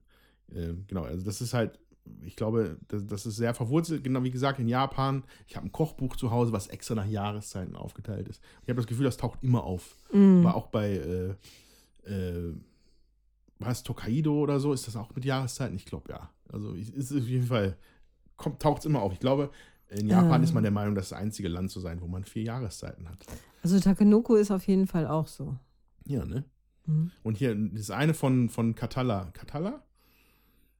Vor ein paar Jahren, das, weißt du das noch? Wo man, diese, wo man das, dieses, dieses lange Bild malen muss. Ja, ich weiß, aber das war auch mit Jahreszeit. Das war auch mit Jahreszeiten. Ja. Zumindest waren diese Bilder irgendwie entsprechend den Ja. Jahreszeiten. Auf jeden Fall sehr schön, sehr japanisch, sehr gut. Ja, es ist ja jetzt auch als Kennerspiel des Jahres, zum Kennerspiel des Jahres nominiert worden äh, von der Jury. Empfindet ihr das als Kennerspiel? Finde ich, ist jetzt auch nochmal eine interessante Frage. Also ich finde das ziemlich spot an für das, was ich als Kennerspiel empfinde. So, das wäre für mich ein Kennerspiel. Mhm. Ich glaube, dass das für andere Leute schon vielleicht ein bisschen zu drüber ist. Aber das, für mich ist das auf jeden Fall in so einem schönen, komfortablen Kennerbereich. Und ähm, ja, ich bin richtig angetan davon. Ähm, und ich glaube, dass das zumindest da gut nominiert war. Ich habe Challengers nicht gespielt, aber ich könnte mir fast vorstellen, dass ich das hier mehr mag. Das glaube ich auch. Aber das ist ein Topic for another day. ja, aber einfach so von der Schwierigkeit Ja. her, finde ich. Woran ist du das ein, Ja. Ben? Ich würde auch sagen, es ist ein Kellerspiel. Ja. Auf jeden Fall. Also ich, ähm, wenn man sich den nominierten Terraforming Mars anguckt, der auch mal nominiert war als Kennerspiel, würde ich schon sagen, dass Iki da deutlich drunter liegt, Ja, weil ähm, das schon, ja, ein- ich sag mal nicht, einfach auch von den Regeln ist ein bisschen. Und ich finde, dass Iki, die Regeln sind nicht schwer. ja. Das ist das, was es zum Kennerspiel macht, ist das, das Ineinandergreifen von vielen verschiedenen Sachen Ja. und ähm, dass man einfach auf unterschiedliche Aspekte achten muss. Ich muss auf die Ja. Fische achten, auf die Händler achten, auf meinen Tabak achten. Das sind einfach so viele Teile, auf die man gucken muss, die das einfach komplexer machen. Aber es ist Ja. weit weg von kompliziert. Ja. Also die, die einzelnen Spielmechaniken finde ich wirklich sehr einfach, sehr gangbar. Sobald man die ersten ein, zwei Runden, die ersten zwei Monate gespielt hat, wie man, hat man es raus. Ja. Wie man spielen muss, ob man jetzt gut spielt, sei mal absolut dahingestellt. Aber das Spiel zu spielen geht ganz schnell. Ja, weil, Ja. das ist ein guter Punkt. Ähm, das, das hat das Potenzial, dass man es besser spielen kann. ja. Und das, äh, das sieht man auch sofort. Man ist nicht, man ist nicht erschlagen, oh Gott, das checke ich niemals, Ja. sondern das ist, ah, ah, ja, cool. Das hat so viel Tiefe, dass es Möglichkeiten gibt, besser zu spielen. Ja? Ja. Und du siehst auch schon ziemlich genau, wie das so sein könnte. Und man macht auch Lust darauf, das nochmal, also irgendwie zu verbessern, ja, weil es einfach vom Spielgefühl her sehr fluffig ist. Ja, besser spielen, guter Stichpunkt. Jetzt, wo ich so da drauf gucke, wenn ich die letzten beiden Runden anders gespielt hätte, hätte ich noch mal deutlich mehr Punkte machen können, weil ich hätte einfach anders bauen müssen. Das hätte schon für mehr Reis, weil bei mir ist Reis über. Ich hätte besser die zwei Gebäude, die einmal Reis Ja. äh, mehr Punkte geben und einmal Fuß mehr Punkte geben, wären statt der zwölf Punkte, die ich gekriegt habe dafür, hätte ich da 16. 16, auf jeden Fall mehr als die 28 statt 22 insgesamt gekriegt. ja. Hätte es dann gereicht? Dann wäre ich gleich auf mit dir gewesen. Gleich auf. Ja, und ich habe auch Aber- gedacht, ich hätte einfach was anders machen müssen. Ne? Also, in, im Nachgang kann man darüber nachdenken. Man sieht, okay, das hätte ich einfach vielleicht anders spielen können, dann wäre ich zu mehr Punkten gekommen. Und ich finde, das, das ist aber auch vollkommen okay für das Spiel. Weil ich hatte während des Spiels nicht das Gefühl, schlecht zu spielen. ja, Also, bestimmt war an der einen oder anderen Stelle eine Entscheidung von Nein, mir ja, suboptimal. nein, ne? also- ist mir schon klar. Das, ja, Aber es war immer belohnend und ich hatte immer das Gefühl, ich spiele richtig, aber ich hätte es optimieren können. Das macht das Spiel auf jeden Fall meiner Meinung nach sehr gut, dass es immer dir gute, das gute Gefühl gibt, jetzt was Cooles gemacht zu haben. Ja. Sei es, Ja. dass du genau den Zug gemacht hast, wie du ihn wolltest, weil du dir die Position aussuchst, oder dass du den Händler da jetzt so schön platziert hast und dass dann jemand dahin geht und du profitierst direkt davon. Das ist das einfach sehr schnell, gibt es da so ein Belohnungsgefühl dem Spiel. Ja, und selbst wenn, wenn du nicht den optimalen Zug äh, machen konntest, sag ich mal, hast du halt die Möglichkeit im nächsten Zug zu gucken, äh, ob es was anderes Optimales gibt. Ja, also ich meine, wir sind jetzt mit 78, 71 und 66 Punkten auch nicht so weit auseinander, Ja. als dass man jetzt sagen würde, äh, wir haben jetzt total ähm, schlecht gespielt. So, Ja. ne? Also, ähm, aber das finde ich eben auch, dass, die, dass du weißt, du kannst beim nächsten Mal vielleicht was anders machen und eine andere Strategie äh, versuchen und das äh, versuchen besser raus, also was besser zu machen, finde ich ist auf jeden Fall äh, gegeben. Das gefällt mir da auch. Also, ähm, und ich finde, das macht es auch zum Kennerspiel, dass man einfach das Gefühl hat, es spielt sich nicht jedes Mal gleich. Ja, wenn ich jetzt so ein Familienspiel habe, sage ich jetzt, vergleiche es jetzt mal mit Sagerland, weil ich das im letzten mit den Bewohnern noch auf der Arbeit gespielt habe. Da guckst du ja unter deine Bäumchen und musst dir das merken und dann läufst du bis zum Ende und dann deckst du halt auf. Und wenn du möglichst viele Bäumchen vorne rein schon abgelaufen bist und bist dann einmal hinten, dann kannst du drei Karten umdrecken und dann hast du halt gewonnen. Fertig. Mhm. So, und das ist äh, hier jetzt einfach nicht so. Du musst während des Spiels überlegen, was mache ich. Die Mechaniken sind trotzdem einfach und wenn du das einmal gespielt hast, dann kannst du beim zweiten Mal dir überlegen, hm, versuche ich doch mal eine andere Strategie. Und beim dritten Mal überlege ich, ja, vielleicht mache ich das wieder anders. Und dann hängt es ja auch immer noch damit zusammen, was für Läden kommen raus, wo platzieren die Leute ihre Läden, komme ich da überhaupt Mhm. hin? Ähm, sodass wirklich bei jedem Spiel die Entscheidung immer spannend ist, was will ich machen. Das muss ich sagen, das äh, gefällt mir eben auch und das macht es aber auch zum Kennerspiel. Mhm. Dass ich immer eine interessante Entscheidung habe, sag ich mal, und dass sich das nicht jedes Mal gleich anfühlt, wenn ich es spiele. Also, oder die Entscheidungen immer die gleichen sind, sagen wir mal so. Mhm. Gut. Dann, wenn äh, sei denn, jemand hat noch einen Punkt, sonst würde ich mal zu so einer letzten Runde läuten. Leute mal. Ding, ding, ding, ding, ding, ding. Ich fange mal an. Ähm, Iki von Kota Yamada hat mir. Das ist der richtige Name, ne? Hab ich den Ja, ab vergeigt. 10 Kota plus, zwei bis vier Spieler und in Deutschland bei Giant Rock erschienen. Ähm, gefällt mir ausgesprochen gut. Ähm, ist ein Kennerspiel Euro, was mir interessante Entscheidungen geboten hat. Ich eine Mechanik, indem ich halt Worker Placement Felder, sage ich mal, anreichere mit guten Angeboten. Etwas, was ich, was fand ich einfach cool. Habe ich glaube ich auch noch nicht so häufig gesehen. Aber ich habe auch noch nicht so viel gesehen. Aber ich kannte es so noch nicht, dass man also das finde ich halt schön. Und ähm, das japanische Thema holt mich auf der ganzen Linie ab. Ähm, toll, gut ausgestattet. Ein würdiger Nominierter zum Kennerspiel des Jahres. Ähm, ich wüsste gerne noch ein bisschen, wie das, vielleicht gleiche ich mir das mal aus in der Zukunft, um das mal zu zweit zu spielen. Weil das würde mich mal reizen, weil das ja wieder, wieder der Hauptanwendungsfall ist bei mir. Wenn das auch cool ist, wäre das vielleicht eine Anschaffung. Gefällt mir gut. Iki. Ben. Ja, ähm, dem kann ich mich nur anschließen. Mir hat das auch sehr gut gefallen. Ähm, ich mochte die. Äh, das, das war gerade genug brainy, um da ein bisschen drüber zu gehen über die Familienspiele. Hm. Also, dass man wirklich auch überlegen musste, dass man drei, vier Züge im Vorfeld planen konnte und trotzdem dann aber nicht das Gefühl hatte, wenn jemand mal einem einen Platz weggenommen hat oder die Schritte weggenommen hat, dass man dann, dass einem dann einfach der Teppich unter den Füßen weggezogen wird. Mhm. Sondern Mhm. ich hatte auch die Möglichkeit, während des Spiels Entscheidungen zu treffen, gegebenenfalls ein bisschen umzuschwenken. Das ist ja Mhm. das, was ich bei solchen Spielen immer, was ich auch den Experten spielen, die das können, ein bisschen immer hoch anrechne. Mhm. Ne, dass man dann auch, während, wenn man merkt, es läuft nicht ganz so gut, da auch mal in eine andere Richtung schwenken kann und nicht, wenn man sich einmal festgelegt hat, in die ähm, Richtung gehen muss. Äh, ich würde es definitiv nochmal spielen, weil dafür hat es mir echt, mir hat's echt gut gefallen und ich würde es auch gerne zu viert nochmal spielen, um zu gucken, weil ich glaube, es ist einfach nochmal ein bisschen mehr los auf dem Brett und die Entscheidung, an welcher, ähm, an welchem Punkt ich dran bin, glaube ich, ist da nochmal einen Tacken spannender Ja, weil in der Regel wahrscheinlich alle vier Plätze besetzt sein werden von der Reihenfolge her. Mhm. Ähm, das, das würde mich einfach mal wirklich reizen, da nochmal zu gucken. Da sind noch mehr Händler auf dem Board und du hast noch mehr Entscheidungen, wem gibst du jetzt, äh, zu wessen Händler gehst du, gibst du dem die Möglichkeit, seinen Händler in Rentner zu schicken oder nicht? Und ich, na, wie du sagtest, Jutta, ich kann mir sehr gut vorstellen, dass es einfach mit unterschiedlichen Spieleranzahlen eine, eine ganz andere Herangehensweise Ja. erfordert. Und Chapeau, das finde ich wirklich gut. Ja, und das finde ich auch, das habe ich, also ich habe das erste Mal heute ja zu dritt gespielt und ich finde, das konnte man sehr gut merken. Bei vier Leuten sind immer alle Dinger voll. Ja, also du, das ist ja klar.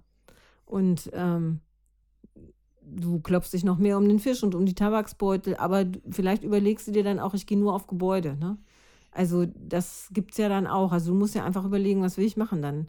Ähm, zu viert hat tatsächlich fast jeder, ähm, habe ich ja schon gesagt, sein, seine Set Collection Erfolge haben, äh, gehabt. Das ist zu dritt nicht so. Und ich finde, das ist bei drei Leuten muss man sich das dann auch überlegen, äh, will ich das machen oder mhm. nicht? Oder kaufe ich dann lieber ein Haus? Und ich glaube, wenn ich das gemacht hätte und anstatt ähm, äh, Häuser zu kaufen oder hätte mir da nur ein Geld ähm, nur einen so einen Kuban gekauft und dafür noch ein Haus gebaut, dann wäre ich auf jeden Fall in der Sect Collection weiter gewesen. Ne? Also das sind dann so Sachen, das, das hängt dann echt an so kleinen Entscheidungen, hängt dann doch ganz viel dran. Und das ist echt nicht außer Acht zu lassen. Das finde ich dann einfach spannend, das zu überlegen, dann für die Zukunft nochmal. Wie gesagt, zu zweit, ja, kann man machen. Ähm, finde ich persönlich jetzt nicht so schön. Also ich mag das lieber, wenn die Auslage da ein bisschen größer ist. Mhm. Und das ist halt auch einfach mehr Verwaltungsaufwand. Man kriegt dann halt äh, jeder so einen Token, dann, dass man immer dazu halt noch einen Händler legt und dann wieder rausräumt. Ähm, wenn da jemand draufgegangen ist, ähm, ja. Also das lieber. Ist ja wie eine Krücke. Ja, also es geht. Mhm. Ja, es äh kann man machen, aber ich, mir persönlich gefällt es besser zu dritt oder zu viert. Einfach weil ähm, dann habe ich kann dann mehr über meine Züge überlegen. Ich muss mhm. den Verwaltungsaufwand nicht mitmachen. Es gibt ja Leute, die stört das nicht. Ich mich reißt das dann halt immer raus. Mhm. Ja, äh, und ich muss halt auch noch überlegen, ach, welchen Händler will ich denn jetzt da hinlegen? Und will ich denn dann da auch draufgehen? Und wenn, also das, äh, man muss dann noch ein bisschen mehr Gehirnschmalz investieren, als wenn man es tatsächlich nur zu dritt mhm. oder zu viert spielt. Mhm. Ähm, trotzdem, ähm, ich finde es ein schönes Spiel ich würde das, also es ist ja auch meins, ich würde das immer noch mal spielen, auch als ich das kennengelernt hatte. Äh, an dem Wochenende hatten wir das tatsächlich, glaube ich, ein oder zweimal zu viert gespielt. Und ähm, das fand ich schon richtig gut. Und es äh, ist auf jeden Fall mit vielen Leuten ein Spiel, wo jeder auch Spaß hat und was alle am Tisch auch wirklich äh, in allen Besetzungen, wo ich das bisher zu viert gespielt habe, abgeholt hat. Und das waren auch unterschiedliche. Ne? Also ja, von daher, ähm, mir gefällt's. Super. Dann sind wir wohl einhellig der Meinung, dass äh, äh, Iki ja, ein ziemlich anständiges Spiel ist. Äh, wir danken euch da draußen fürs Zuhören. Ähm, schreibt uns gerne bei Discord eine Nachricht. Wobei jetzt habe ich jetzt nämlich deinen Text weg, ne? Jutta. Ich bin ganz verwirrt. Ich alles auf dem Kopf. Ja, also schreibt uns natürlich bei Discord, wie der Andreas das schon gesagt hat. Ähm, gerne auch eine Postkarte oder eine E-Mail. Die E-Mail ist würfelwerferpodcast.gmail.com. Genau. Und ähm, ansonsten freuen wir uns immer, euch zu hören, zu sehen. Sprecht uns an, wenn ihr uns auf irgendwelchen Events seht. Ähm, das nächste wird wahrscheinlich erst Essen sein, aber gerne immer.